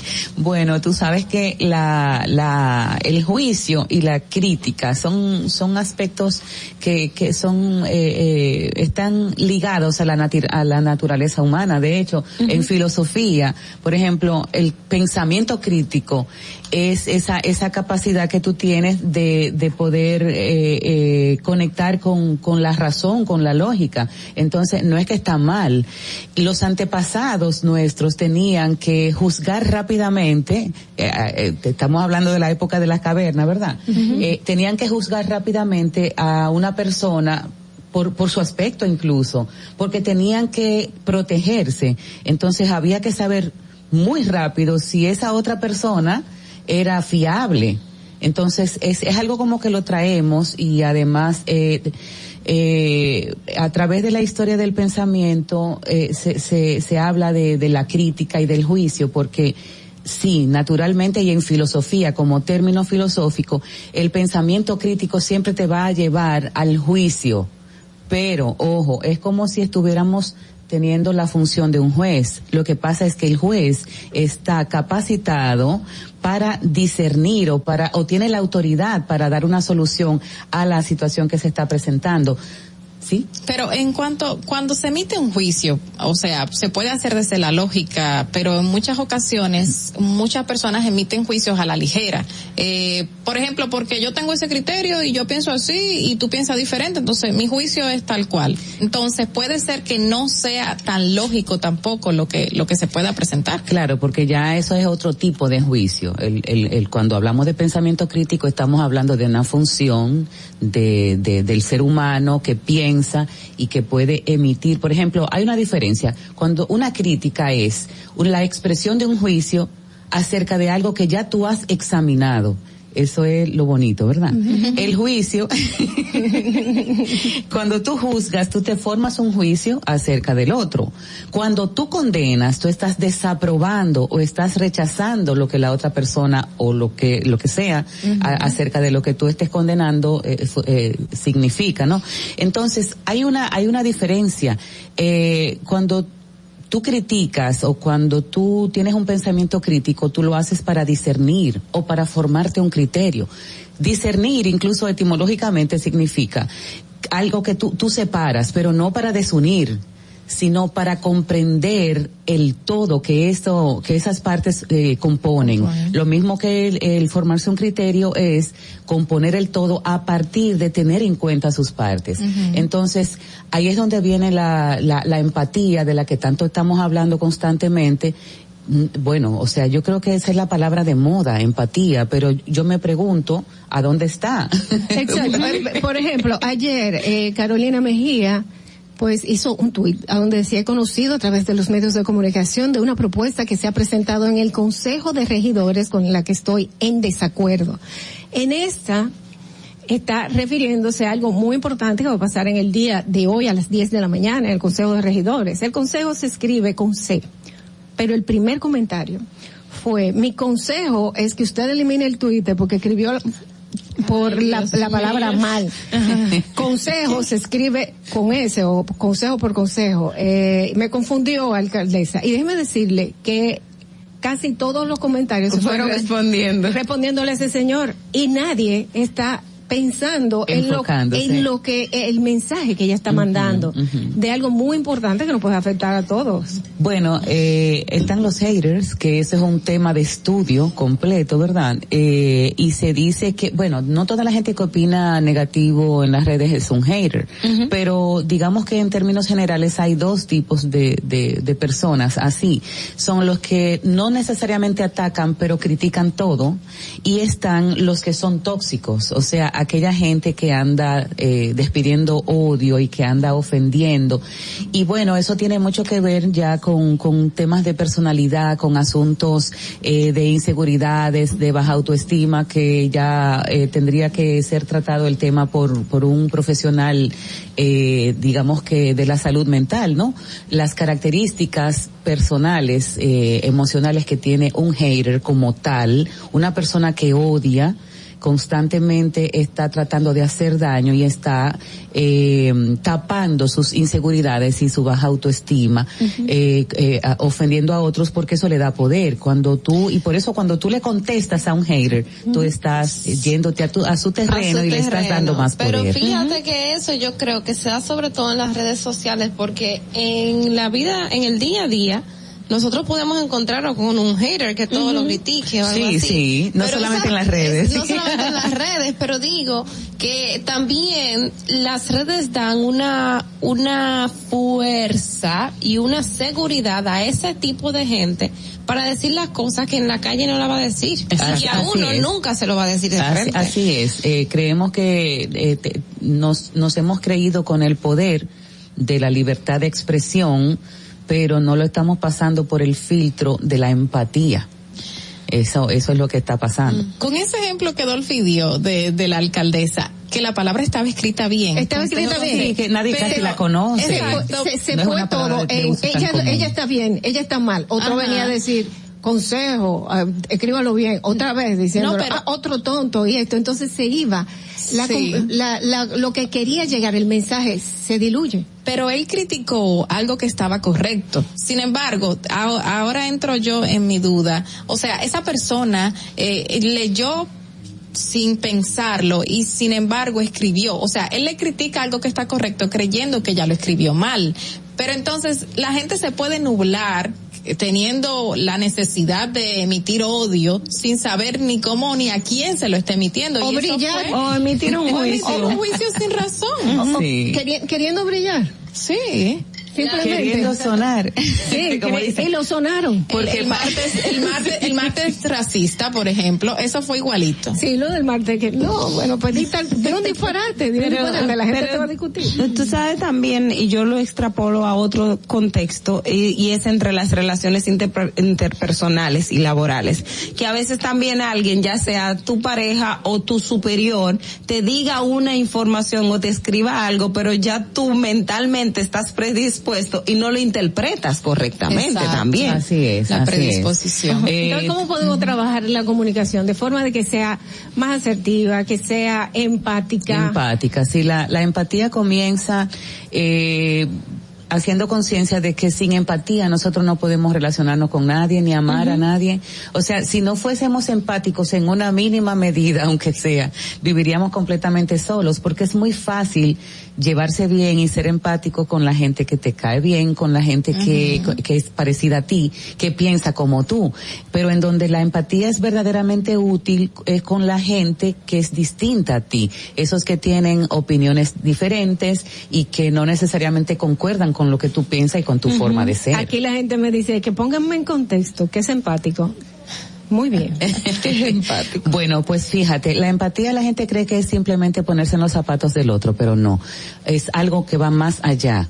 Es conectar con la otra persona con todos tus sentidos. Es estar una frase muy manida, ¿verdad? En el aquí y el ahora. ¿Por qué en el aquí y el ahora? Porque cuando tú estás presente, tú no estás elaborando comparaciones. Entonces, cuando tú estás eh, conectando con alguien y no te vas en tu mente al pasado a buscar comparaciones, no, pero esta no se me parece a lo que yo aprendí que debe ser una persona como, como yo creo, o esa idea me recuerda o me conecta con un hecho que yo desapruebo, entonces yo no estoy estando en el, yo no estoy en el presente. Entonces, la empatía es que tú conectas con la otra persona, la escuchas con todo, con todo tu cuerpo, y, y, la, y la escuchas y la conectas para comprenderla. Pero no se queda ahí. Tú puedes comprender la gente y salir a despotricar de ella. No. Tú conectas para comprender y comprendes para definir, para decidir de qué manera tú, como el otro de ese otro, puedes apoyarlo o ayudarlo. Y cuando digo ayudar no significa la ayuda desde soy superior porque somos distintos, no. O sea, cómo yo apoyo a ese ser humano en lo que es. Yo puedo ser empática sin tener que estar de acuerdo contigo. Totalmente. O sea, la empatía comienza con el respeto.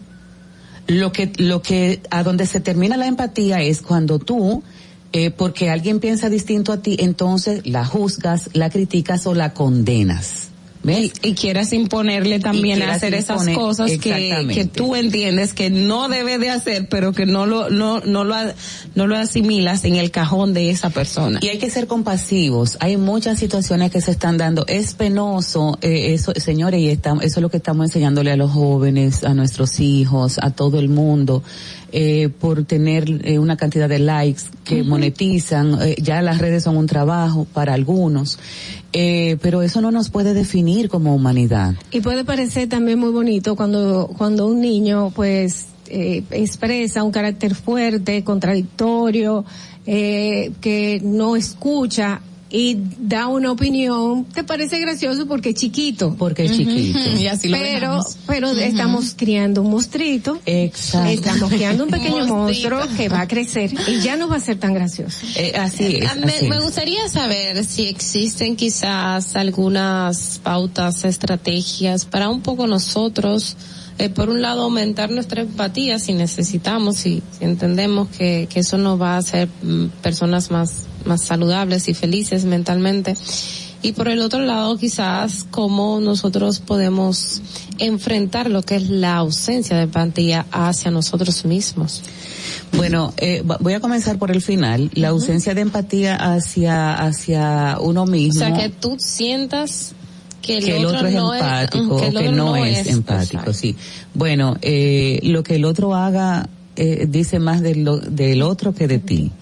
Hay una, una frase que creo que la tengo por aquí, déjame ver, a ver si la encuentro. Dice aquí, cuando comprendes que toda opinión es una visión cargada de historia personal, empiezas a comprender que todo juicio es una confesión. A mí me encanta eso, porque eso es lo que, lo que está queriendo decir, sí, como que, Paquiti. Todo juicio. Todo juicio es una confesión. Todo juicio que tú haces es una confesión, porque todas nuestras nuestras opiniones y juicios que tenemos en nuestra mente están basados en nuestras propias experiencias, en cómo interpretamos eso. Entonces pueden ser o no verdad, pero son tu interpretación. Entonces la compasión es algo eh, que yo pienso que el, como humanidad tenemos que, y, y como país, tenemos que, que, que retomar, porque los dominicanos somos seres compasivos, pero se nos olvida. A mí, a mí me, me llama mucho la atención esa parte de, de volver a ser compasivos, porque, por ejemplo, con gente en la calle que está pidiendo, uno quiere ser compasivo, pero de repente tú ves que esta persona se sacó la mitad de la pierna del pantalón que la tenía envuelta y realmente no le faltaba una pierna, la gente se vuelve más dura. No, y Entonces, no están haciendo empático contigo. Exacto, exacto. Empático conmigo. Exacto, es cierto. Esa persona está eh, ejerciendo una una maldad contra Abuso. la otra persona. Que, Sí. que yo me voy a compadecer por ti porque tú estás discapacitado, no tienes los recursos, pero lamentablemente sí lo tiene o puede ser que lo use para otras cosas que no son los fines que te presenta. Así es. Bueno, el, eh, la compasión eh, tiene que ver con, con el hecho de, de tu poder mirar que todos, aunque somos distintos, somos iguales en nuestra humanidad. Como seres humanos somos todos iguales cargando con un montón de Fallamos. historias. Eh, nadie es eh, perfecto. Todos fallamos, todos somos falibles, ¿verdad? Claro. Eh, el otro comete tal error, pero tú cometes un error distinto, pero son errores eh, de todas maneras. ¿Y para qué estamos aquí?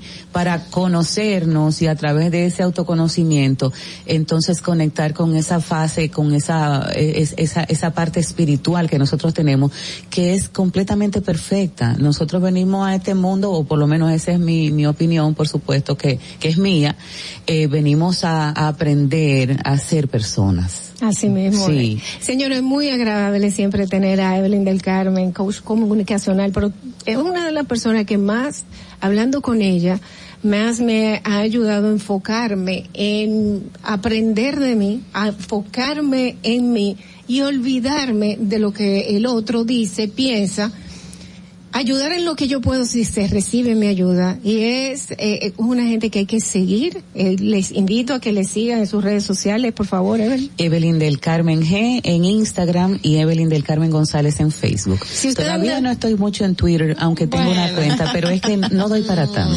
Eh, lo importante lo, lo importante es que ustedes si está buscando la paz pues por ahí puede buscar encontrar una forma un buen camino donde a donde encontrarla Pero ella nos atormentó con habichuela y no nos trajo. ¿Qué? Ahí, ahí, bueno, ahí. yo conozco otra que no trajo y tenía una Y buenas a que su, quedaron. A, a su hacienda. No, O sea, no vamos subió a las redes. Ustedes ven que la cosa, lo que dice, lo que dice, lo que dice Juan de Pedro, dice más de Juan que de Pedro. Vamos a hacer una pequeña pausa y regresamos. Muchísimas gracias Evelyn por estar con nosotros. Regresamos, a- son las 8.21, Distrito Informativo, quédate con nosotros. Atentos, no te muevas de ahí. El breve más contenido en tu distrito informativo. El turismo no estaba entrando aquí a Samaná. Era muy mínimo. La pandemia y la situación del peaje fueron dos cosas difíciles. El peaje sombra, le han quitado los precios, está entrando más turismo aquí a Samaná, más personalidades, no solamente yo, sino todo Samaná, todas las comunidades como las galeras, la terrena, todo el sector turístico, estamos dando gracias a Dios. Estamos muy satisfechos, orgullosos. Aquí hubo un cambio, yo diría 100%. Nuestro señor presidente, que Dios lo bendiga mucho, nos ha facilitado muchas cosas aquí. Ahora no, ahora gracias a Dios todo el mundo aquí está manera. Estamos felices en la vida. Gobierno de la República Dominicana. Síguenos en nuestra cuenta de Instagram para mantenerte informado de todo lo que sucede en el programa. Arroba Distrito Informativo. Glen Beauty Salón con su Nails Bar Spa y Estética. Somos un centro equipado con las mejores tecnologías de belleza y un personal capacitado listo para que tengas una experiencia glam. Contamos con las técnicas más avanzadas de uñas, spa y centro de estética. Somos especialistas en reparación e hidratación de cabello botox capilar. Glam tiene para ti todo lo que necesitas para consentirte. Visítanos en la prestigiosa zona de Bellavista. Llámanos y reserva tu cita al 809-333-5174 y al WhatsApp 849-255-5174. Tenemos un espacio para ti. Glam Beauty Salon, Nails Bar, Spa Estética. Y, y aquí está el equipo del gusto, la bella Dolphy Peláez. Busquen un, un suape y busquen un recogedor porque me voy a regar. Lo acompaña ñonguito. Que usted se sacrifique tanto en su oficina hasta las 8 de la noche. El importado Harold Díaz. Lo mío es de hilo de Yedella. La más reciente adquisición, el actor más cotizado, más no el mejor pagado, Oscar Carrasquillo. Y el hombre que gana menos que su mujer tiene que se sienta negro en la cama, en la intimidad. La enérgica, la del gritico, Samantha Y Díaz. quiero que sepan que tengo dos semanas haciendo dieta y ¿saben lo que he perdido? ¿Qué perdí? Tiempo. 14 días de felicidad. Nuestra chama importada, Catherine Amesti. El otro está malhumorado, señores. Usted le tira un beso por la ventana. Juan Carlos Pichardo. Señores, esto es el gusto de las 12. Sintonice a partir de las 12 del mediodía por La Roca 91.7. Si quieres más diversión, no busques, no hay más. Te acompañan de lunes a viernes, de 12 a 2 de la tarde por La Roca 91.7 FM. El, el gusto de las 12. Soy Yulisa de la Cruz, soy estilista en belleza. Yo decidí mudarme para acá, pero yo no tenía dinero. Me hablaron de Banca Solidaria Promipyme. Con el primer préstamo compré un sillón y empecé a comprar cositas para el salón. Con el último préstamo que me dieron, pagué todas las deudas que tenía de esos préstamos diarios y semanales. Le exhorto a todas las mujeres emprendedoras, estilistas, que vayan a Promipyme. El país va por buen camino porque el gobierno no ha abierto muchas puertas. Estoy mejor ahora, gracias a Dios. Y luego a Promipyme y al presidente de la República. Me siento agradecida. Gobierno de la República Dominicana. Si quieres participar en el programa, envíanos tu nota de voz o mensaje escrito al WhatsApp 862-320-0075. 862-320-0075. Distrito Informativo. ¿Viste qué rápido? Ya regresamos a tu Distrito Informativo. Sí, señor, son las 8 y 26 minutos de la mañana y continuamos aquí en Distrito Informativo. Eh, bueno, eh, la verdad es que dejó la, ca- la cabina encendida. Eh, Evelyn del Carmen aquí, eh, Ogla salió quemada, la pobrecita. Ay, sí, falló en el intento, Natalie. hablando, hablando de lo que dice Juan y lo que, ¿cómo fue que tú lo dijiste bien? Lo que dice Juan de Pedro, dice más de Juan que de Pedro. Ahí, Ogla nos debe habichuela con dulce, Evelyn nos debe habichuela con dulce, aquí como que mucha gente debe habichuela con dulce, yo no sé qué van a tener que hacer. Bueno, ¿qué, qué les digo? Bueno. ¿Qué, qué les digo? Mientras tanto, seguimos, señores. Eh, ustedes saben que el listín sigue ah, eh, publicando unas informaciones con relación al tema de los visados. Em, tanto el primer trabajo que salió con relación a, la cantidad de recursos que se recaudan en Haití para, para las visas en República Dominicana. El, ayer hablaba de la cantidad que representa en los Estados Unidos. Pues ahora también eh, en el reportaje que aparece para el día de hoy, el listín diario también hace referencia a que los llamados buscones. Ustedes saben que esa es una figura que lo encontramos en todas partes, aquí en República Dominicana especialmente. Eh, también forman parte eh, del negocio de la visa. Dice que ni bien pasan 24 horas desde la publicación de una investigación del listín diario que puso en evidencia los montos millonarios que se manejan a discreción en los consulados cuando ya habían al menos 40 reacciones de ciudadanos haitianos quienes utilizan las redes sociales en medio de un canal de, difusión para quejarse de la problemática. Y en el día de ayer, ustedes saben que Twitter tiene una, una, un, ahora un apartado que te permite hacer una especie de conferencias. Eh, se me olvida cómo las salas, que genera. Y precisamente sobre este tema había una, una discusión que también el propio Luis Tin Diario lo propició donde hablaban de esa situación y con, con, especialmente se estaba haciendo énfasis, yo no, no participé en todo el momento, pero sí hablaba de, de, de ese negocio con relación a, Haití, que es la mina de dinero que hay, no solo con relación al, a los consulados en Haití, hay en otros lugares, pero eh, ustedes ya vieron el primer día de los montos que se hablaba y todo lo que, lo que se maneja a discreción en esas, eh, en esos consulados. Así es. En otra, otra información, señores, eh, quiero resaltar esto porque sé que es algo que todos estamos a la espera de qué va a pasar y, y es con respecto a la presa de cola de la Barricol. eh, según el Diario Libre dice que realizarán visitas públicas para presa de cola de la Barricol, según informó también el ministro de Medio Ambiente. Así dice Orlando Jorge Mera, ministro de Medio Ambiente, indicó que se realizarán vistas públicas para la determinación de las zonas específicas o de la zona específica donde se construiría la presa de cola de la minera Barricol.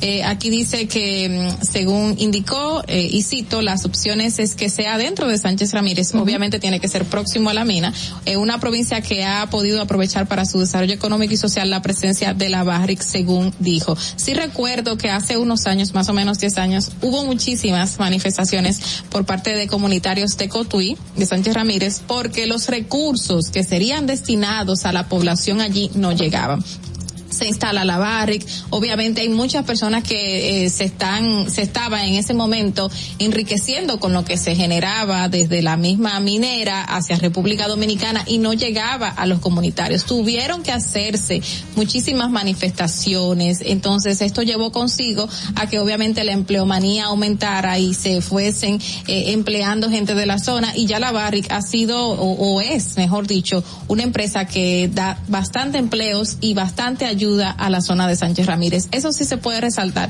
a pesar de que obviamente existen algunas eh, cosas que pueden afectar al medio ambiente, pero hay que mitigar. Eh. Y antes de hacer estas vistas públicas se debe, o después de hacer la vista pública, se debe hacer un informe total de medio ambiente pericial de lo que pueda esto causar a la zona de Sánchez Ramírez, independientemente de lo que se quiera lograr y del recurso que esto vaya a generar para la población o para el gobierno.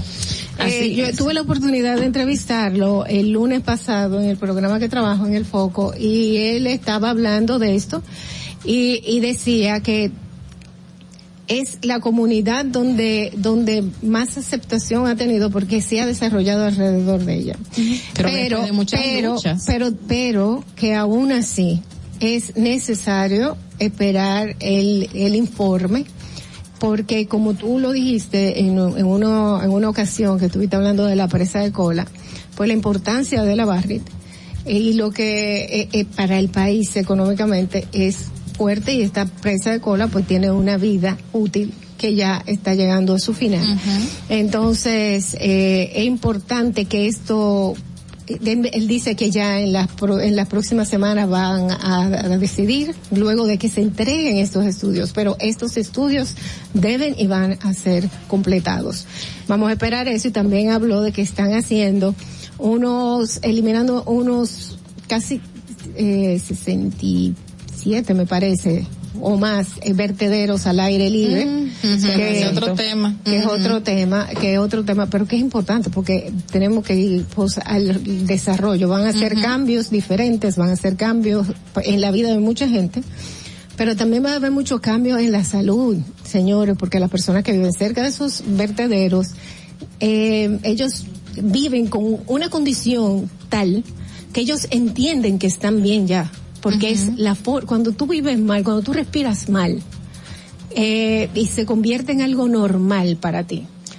¿Eh? Y, y lo único que estás trayendo son enfermedades a tu vida. Y no solo eso, tú encuentras ahí darte jovencitos. Sí. dentro de los mismos vertederos improvisados que luego se vuelven como centro de transferencia, porque eso es lo que se vuelven. Tú encuentras jóvenes de 12, 13, eh, hasta 15 y 20 años que tienen desde chiquito trabajando. Ahí tú les dices, ¿de qué usted vive? Nosotros recogemos aquí, mantenemos aquí a mi familia, mi papá estuvo aquí hace muchos años y eso se crea como si fuese un lugar donde muchas familias laboran. Bueno, es que el- de la basura se saca dinero. Sí, claro. Ahora, si se, se puede sacar dinero de una forma inteligente, de una forma... Exactamente, ¿Qué que se, que que, se está que se pueda procesar, que se convierta en un centro de, de reciclaje, o sea, que esos residuos, porque dentro de los vertederos usted puede generar incluso hasta energía con lo que, con lo así. que de ahí se, se produce. Se puede también eh, eh, el tema de, de, de las mismas fer- fertilizantes, porque si la basura está clasificada, donde están los orgánicos, usted puede entonces sacarlo y, y con- convertirlo en un proceso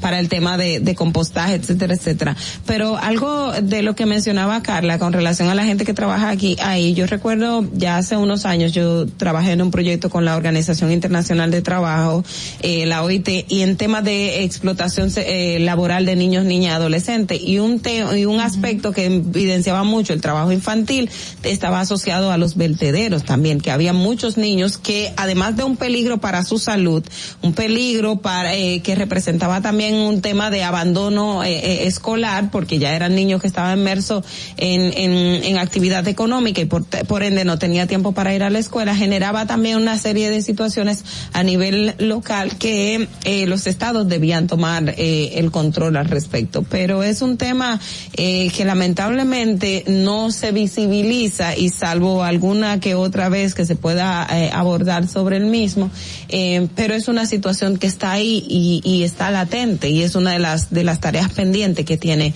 eh, la República Dominicana y otras partes del mundo, porque si tú te vas también a Perú, en Perú te vas a encontrar una alta cantidad de niños trabajando, o sea, una de las tasas más altas de trabajo infantil la tiene la tiene el Perú. De hecho, hay una asociación de, de trabajadores, de niños, o sea, menores de edad laborando, o sea, es todo un sistema.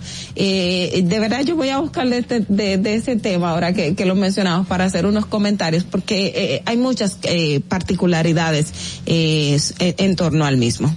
Mira, yo yo estoy leyendo este titular y yo digo, conchale, eh, hay que tomar cartas en el asunto a raíz de lo que, si esto se viene a dar o no. Dice, el menú escolar en el listín diario será adaptado según el gusto de tres regiones. Ah, sí, precisamente yo tenía aquí ah, para asociarlo con otra, porque también el INAVIE empezó un proceso de licitación para el tema de, del desayuno escolar Ujú. y el almuerzo escolar. Eh, de acuerdo al- a la publicación de Diario Libre, hay una licitación. En este caso, serían unos cuatro mil eh, millones de pesos. En este estaría en pan y galletas, se invertirán unos cuatro mil quinientos cuarenta y quinientos catorce millones de pesos, pero eso es a nivel nacional. Ujú. Si usted lo dice, de que bueno, pan y galleta, calcule ese diario, lo que Obviamente se va para los niños se va, eh, es mucho Claro. dinero y el director del INAVIE también está hablando de que el menú escolar se va a adaptar a los gustos de cada región, o sea, lo que hay en cada región. Mira, ojalá, ojalá, y este y esta iniciativa y ahora que se está tratando un poco de pues de de transparentar lo que son los procesos relacionados a las compras y contrataciones es en INAVIE y para la, para las comidas en, la- en las en, En las las, escuelas. escuelas.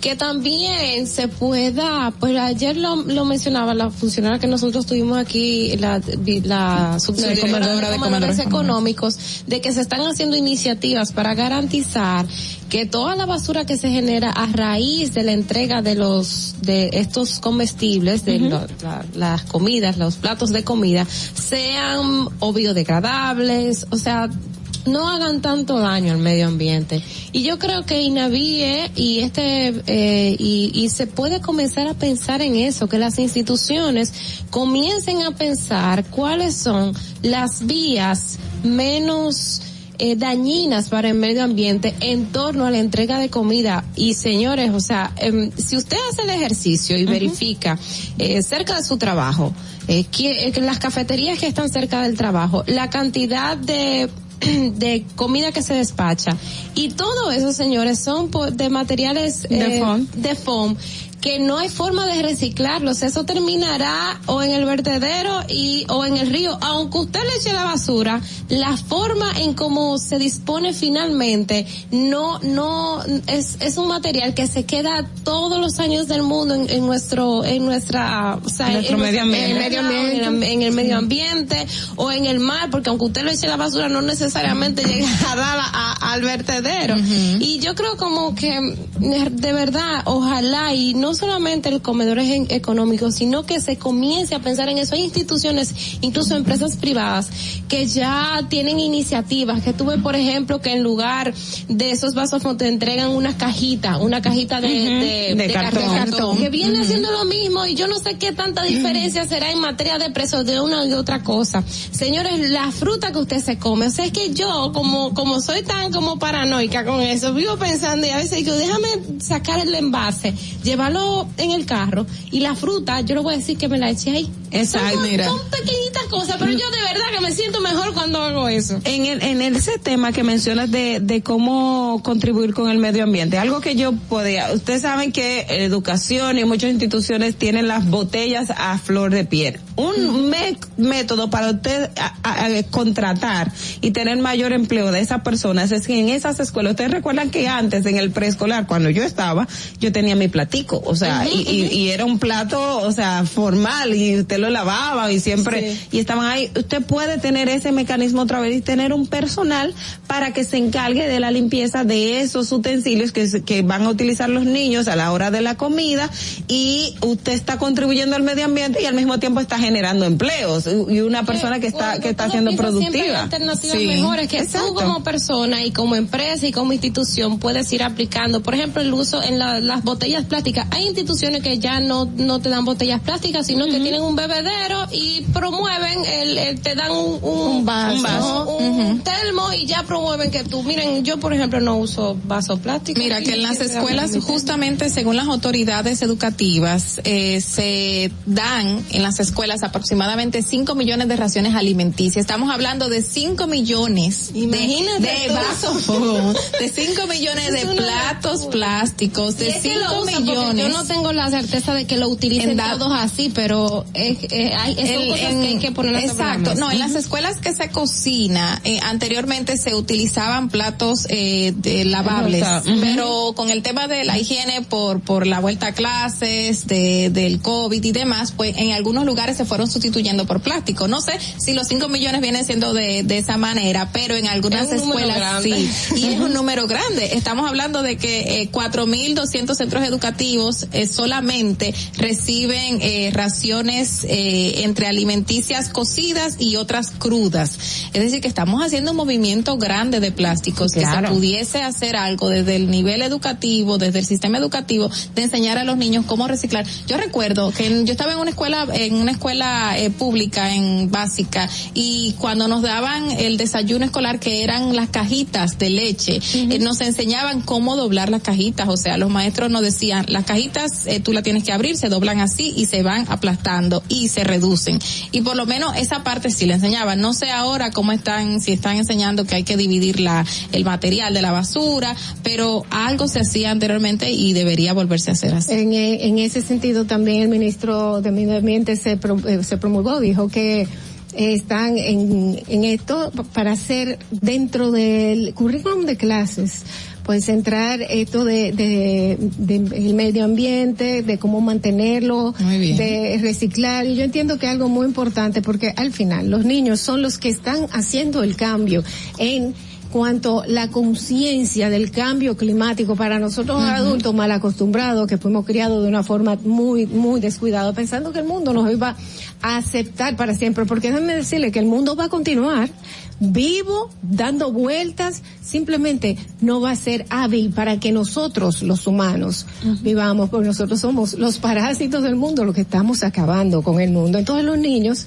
son los que nos dicen mami, mira, eh, vamos para la playa, pero no lleves plástico. Así no mismo. llevemos fundas plásticas. Eh, sí, vamos para tal sitio, pero vamos, eh, esto, esto no se bota en la calle, porque eh, si nos enfocamos en educar a los pequeños, ellos van, son los que van a recibir el mundo con el que van a vivir. Y son los que se merecen tener un mundo mejor y tenemos que pensar en ello. Señores, tenemos que ir a ver cómo está el tránsito. Son las ocho y cuarenta y dos de la mañana. Distrito Informativo continúa con ustedes. Quédense con nosotros. Para que llegues a tiempo y no te compliques con el clima, te traemos en el Distrito Informativo el tráfico y el tiempo. Y así se encuentra el tráfico y el tiempo a esta hora de la mañana en Santo Domingo. Se registra tráfico pesado en toda la avenida Máximo Gómez, elevado avenida 27 de febrero, avenida Presidente Jacobo Masluta, avenida Doctor Delgado en Don Bosco y en zonas aledañas, calle Paul Harris en Centro de los Héroes, avenida José Contreras en ensanche La Paz, expreso avenida John F. Kennedy hasta el elevado Ortega Gran entaponamiento en la avenida Núñez de Cáceres en Bella Vista, avenida Gustavo Mejía Ricard en la ensanche Julieta, autopista Juan Pablo Duarte cerca de San Carlos, avenida República de Argentina en Viejo Arroyo Hondo y en zonas aledañas, en la calle Hipólito Herrera Villini en Mata Hambre, calle Las Mercedes en la ciudad colonial. Y tráfico muy intenso en la avenida George Washington en zona universitaria y en el puente Ramón Matías Mella. Te recordamos que las distracciones al volante son peligrosas. Deja tu celular mientras vas conduciendo. Así las calles y carreteras serán más seguras para todos. Para el estado del tiempo, lluvias dispersas en todo el territorio nacional, producto de una vaguada durante la mañana y la tarde. Hasta aquí el estado del tráfico y el tiempo. Soy Nicole Tamares. Sigan en sintonía con Distrito Informativo. Atentos, no te muevas de ahí. El breve más contenido en tu Distrito Informativo. Y, y aquí está el equipo del gusto, la bella Dolphy Peláez. Busquen un suape y busquen un recogedor porque me voy a regar. Lo acompaña ñonguito. Que usted se sacrifique tanto en su oficina hasta las 8 de la noche. El importado Harold Díaz. Lo mío es de hilo de Yedella. La más reciente adquisición, el actor más cotizado, más no, el mejor pagado, Oscar Carrasquillo. Y el hombre que gana menos que su mujer tiene que se sienta negro en la cama en intimidad. La enérgica, la del gritico, Samantha Y Díaz. quiero que sepan que tengo dos semanas haciendo dieta y ¿saben lo que he perdido? ¿Qué perdí? Eh, tiempo. 14 días de felicidad. Nuestra chama importada, Catherine Amesti. El otro está malhumorado, señores. Usted le tira un beso por la ventana. Juan Carlos Pichardo. Señores, esto es el gusto de las 12. Sintonice a partir de las 12 del mediodía por La Roca 91.7. Si quieres más diversión, no busques, no hay más. Te acompañan de lunes a viernes, de 12 a 2 de la tarde por La Roca 91.7 FM. El, el gusto de las 12. Tengo más de cuatro años movilizado, que fue trabajando en Media Piña, un camión, y caminando empecé a perder la fuerza de la pierna. Yo estoy agradecido que me vinieron a poner la cortesía aquí a la casa. Abinader ha cambiado muchas cosas para bien. Cuando la pandemia arrancó, tuvimos un poquito de temor. Vino con mi mamá y acaba de cumplir el día de ayer 101 años de edad. Se tomaron las medidas que que el gobierno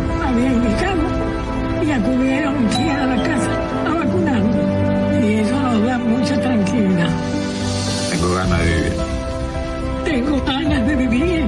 Tengo muchas ganas de vivir, por eso me estoy cuidando. Gobierno de la República Dominicana. Estamos en YouTube. Disfruta de nuestro contenido. Suscríbete, dale like y comenta. Distrito Informativo. Ahí mismito donde estás. O tal vez aquí, recostado bajo una mata de coco. O en la arena tomando el sol. O dentro del agua, no muy al fondo. O simplemente caminando por la orilla. Ahí mismo, abre tu nueva cuenta móvil BH de León. 100% digital y sin costo. La creas en minutos con cero pesos desde Móvil Banking Personal. Ábrela donde quieras. Solo necesitas tu celular. Banco BH de León. Estás disfrutando de Distrito Informativo.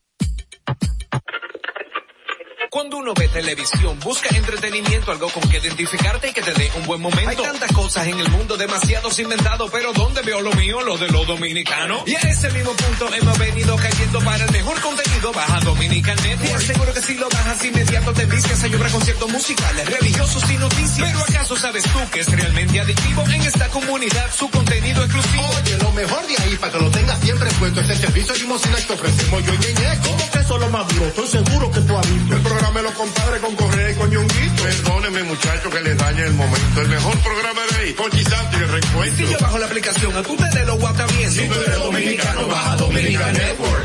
Solo con- por mi edad conseguía trabajo en casa familia. Ahora yo, a través del curso que hice, auxiliar del cuidado y atención al adulto mayor, la técnica y los conocimientos que, que me aplicaron en el curso con Supérate y a través de la facilitadora, en verdad son 100%. Antes de darle terapia, tú tienes que tomarle presión arterial porque no todo el mundo se le puede dar un masaje. A veces, aunque te salgan las lágrimas, tienes que secártela. Yo le diría de verdad al presidente que no se pare ahí, que siga dando conocimiento. Una persona de mi edad lo va a hacer porque quiere progresar, porque quiere trabajar, quiere echar para adelante. Gobierno de la República Dominicana. ¿Viste qué rápido? Ya regresamos a tu distrito informativo.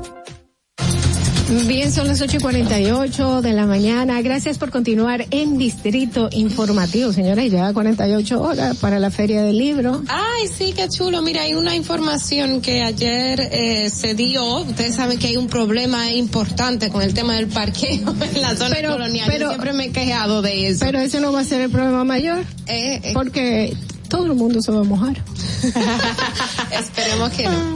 Mira, y es que, bueno, pues que ayer se anunció que tanto en, en Bellas Artes y en cuál otra instituciones hay que lo tengo por aquí. Bueno, que se dispondrá de parqueos. Usted, si usted va a Bellas Artes o a la Plaza de la Cultura, usted podrá par- dejar su vehículo parqueado ahí y entonces se dispondrán de vehículos que transporten a las personas desde tanto de Bellas Artes como la Plaza de la Cultura hacia la zona colonial para usted poder acceder a los espacios que se tienen preparados para la Feria del Libro que comienza este sábado y que tiene como país invitado pues a la Unión Europea. Eso yo creo que es una excelente medida y ojalá puedan abrir otro, otros espacios similares porque eh, para mí eso es uno de los gran problemas que tiene la zona de col- colonial en sí. Entonces, y el hecho de que, de que, bueno, pues que se esperen más personas por la llegada de, de la Feria del Libro, que hoy, que esta vez tiene muchísimas modalidades. Bueno, hablábamos ahorita del tema de medio ambiente, incluso entre las novedades que tiene se habla de espacios para discapacitados y también de iniciativas relacionadas con el cuidado del medio ambiente, de no generar basura, de que no, de que no se consuman plástico y ese tipo de cosas. Tiene muchas novedades, así que bueno, ya ustedes saben, quizás podemos ir un- juntas un día y encontrarnos allá. Sí, son- sombrilla y- pantalones de plástico. Es- exactamente. Señores, el viernes 22 de abril a las 7 de la noche en la explanada de la Fortaleza Osama, eh, se espera que sea inaugurada por el presidente de la República. Esperamos que se haga bajo una gran carpa porque como Alfonso Quiñones dice, Que no se sabe nada todavía, A, a dice. Tobar dice, dice, vas a llover. Exactamente. Mira, y también con relación a esto, aquí teníamos hace ya dos semanas, o la semana pasada, si mal no recuerdo, em, la representante en materia de comunicación de la Unión Europea, que es el país eh, invitado para esta feria del libro, y hablaba también de las novedades, y una de las cosas que comentaba era que de los em, escritores que estarían ahí, tendrían conversatorios y espacios o talleres para enseñar a la gente cómo, cómo escribir, o sea, de, de, después de todo esto de la pandemia, era como, como usted plasmar eso eh, en un escrito y, y- y que la gente pueda, pueda experimentar lo, lo vivido. Así que es, es interesante lo que, lo que trae la Y es- Feria del Libro Es y gratuito, abierto, importante llegar temprano. Y déjenme decirle que aprender a escribir lo Sí, que uno siente es algo que te ayuda a crecer, a pensar de una forma diferente, a conocerte y también a a poderte comunicar de una manera, ya vamos a decir que usted no es periodista, que no es escritor, que no quiere hacer un libro, usted no sabe. Usted no sabe la capacidad que tiene para poder eh, plasmar un pensamiento, una idea y lo puede lograr. Pero hágalo, aunque no crea que va a ser un libro, hágalo en la computadora, se lo digo por experiencia, si no va a tener que pasar todo eso que ha escrito a mano a computadora. Y ahí sí es verdad. Mira, y, con esto que menciona Adolfi, a mí me, me surgió, yo confieso que no es, no soy lectora de poesía ni nada por el estilo y un día así camino se me ocurrió y es, que, y es que así entonces uno a veces no no, no se mentaliza. sí verdad que sí es como, muy bonito y yo dije ah pero espérate pero aquí como que hay algo y uno puede como y eso es de, de lo bueno de las ferias del libro yo quisiera también que esto sirva eh, de, de forma de incentivar la lectura. Hay muchos jóvenes que a uno, uno se dice, bueno, aquí la gente no está leyendo, pero sí, tú te encuentras muchos jóvenes que están leyendo, que hay muchos libros novedosos que no son los clásicos de antes y que la gente lo comparte, pero entiendo que debemos que también hacer un esfuerzo mayor en crear círculos de lectura en las diferentes escuelas o comunidades para que la gente se adentre a este mundo que es chulo, o sea, es chulo. Que, que estamos atrasados en lectoescritura y se ha comprobado mediante eh, estudios internacionales en República Dominicana. Hay que incentivar la lectura en nuestros niños. Mira,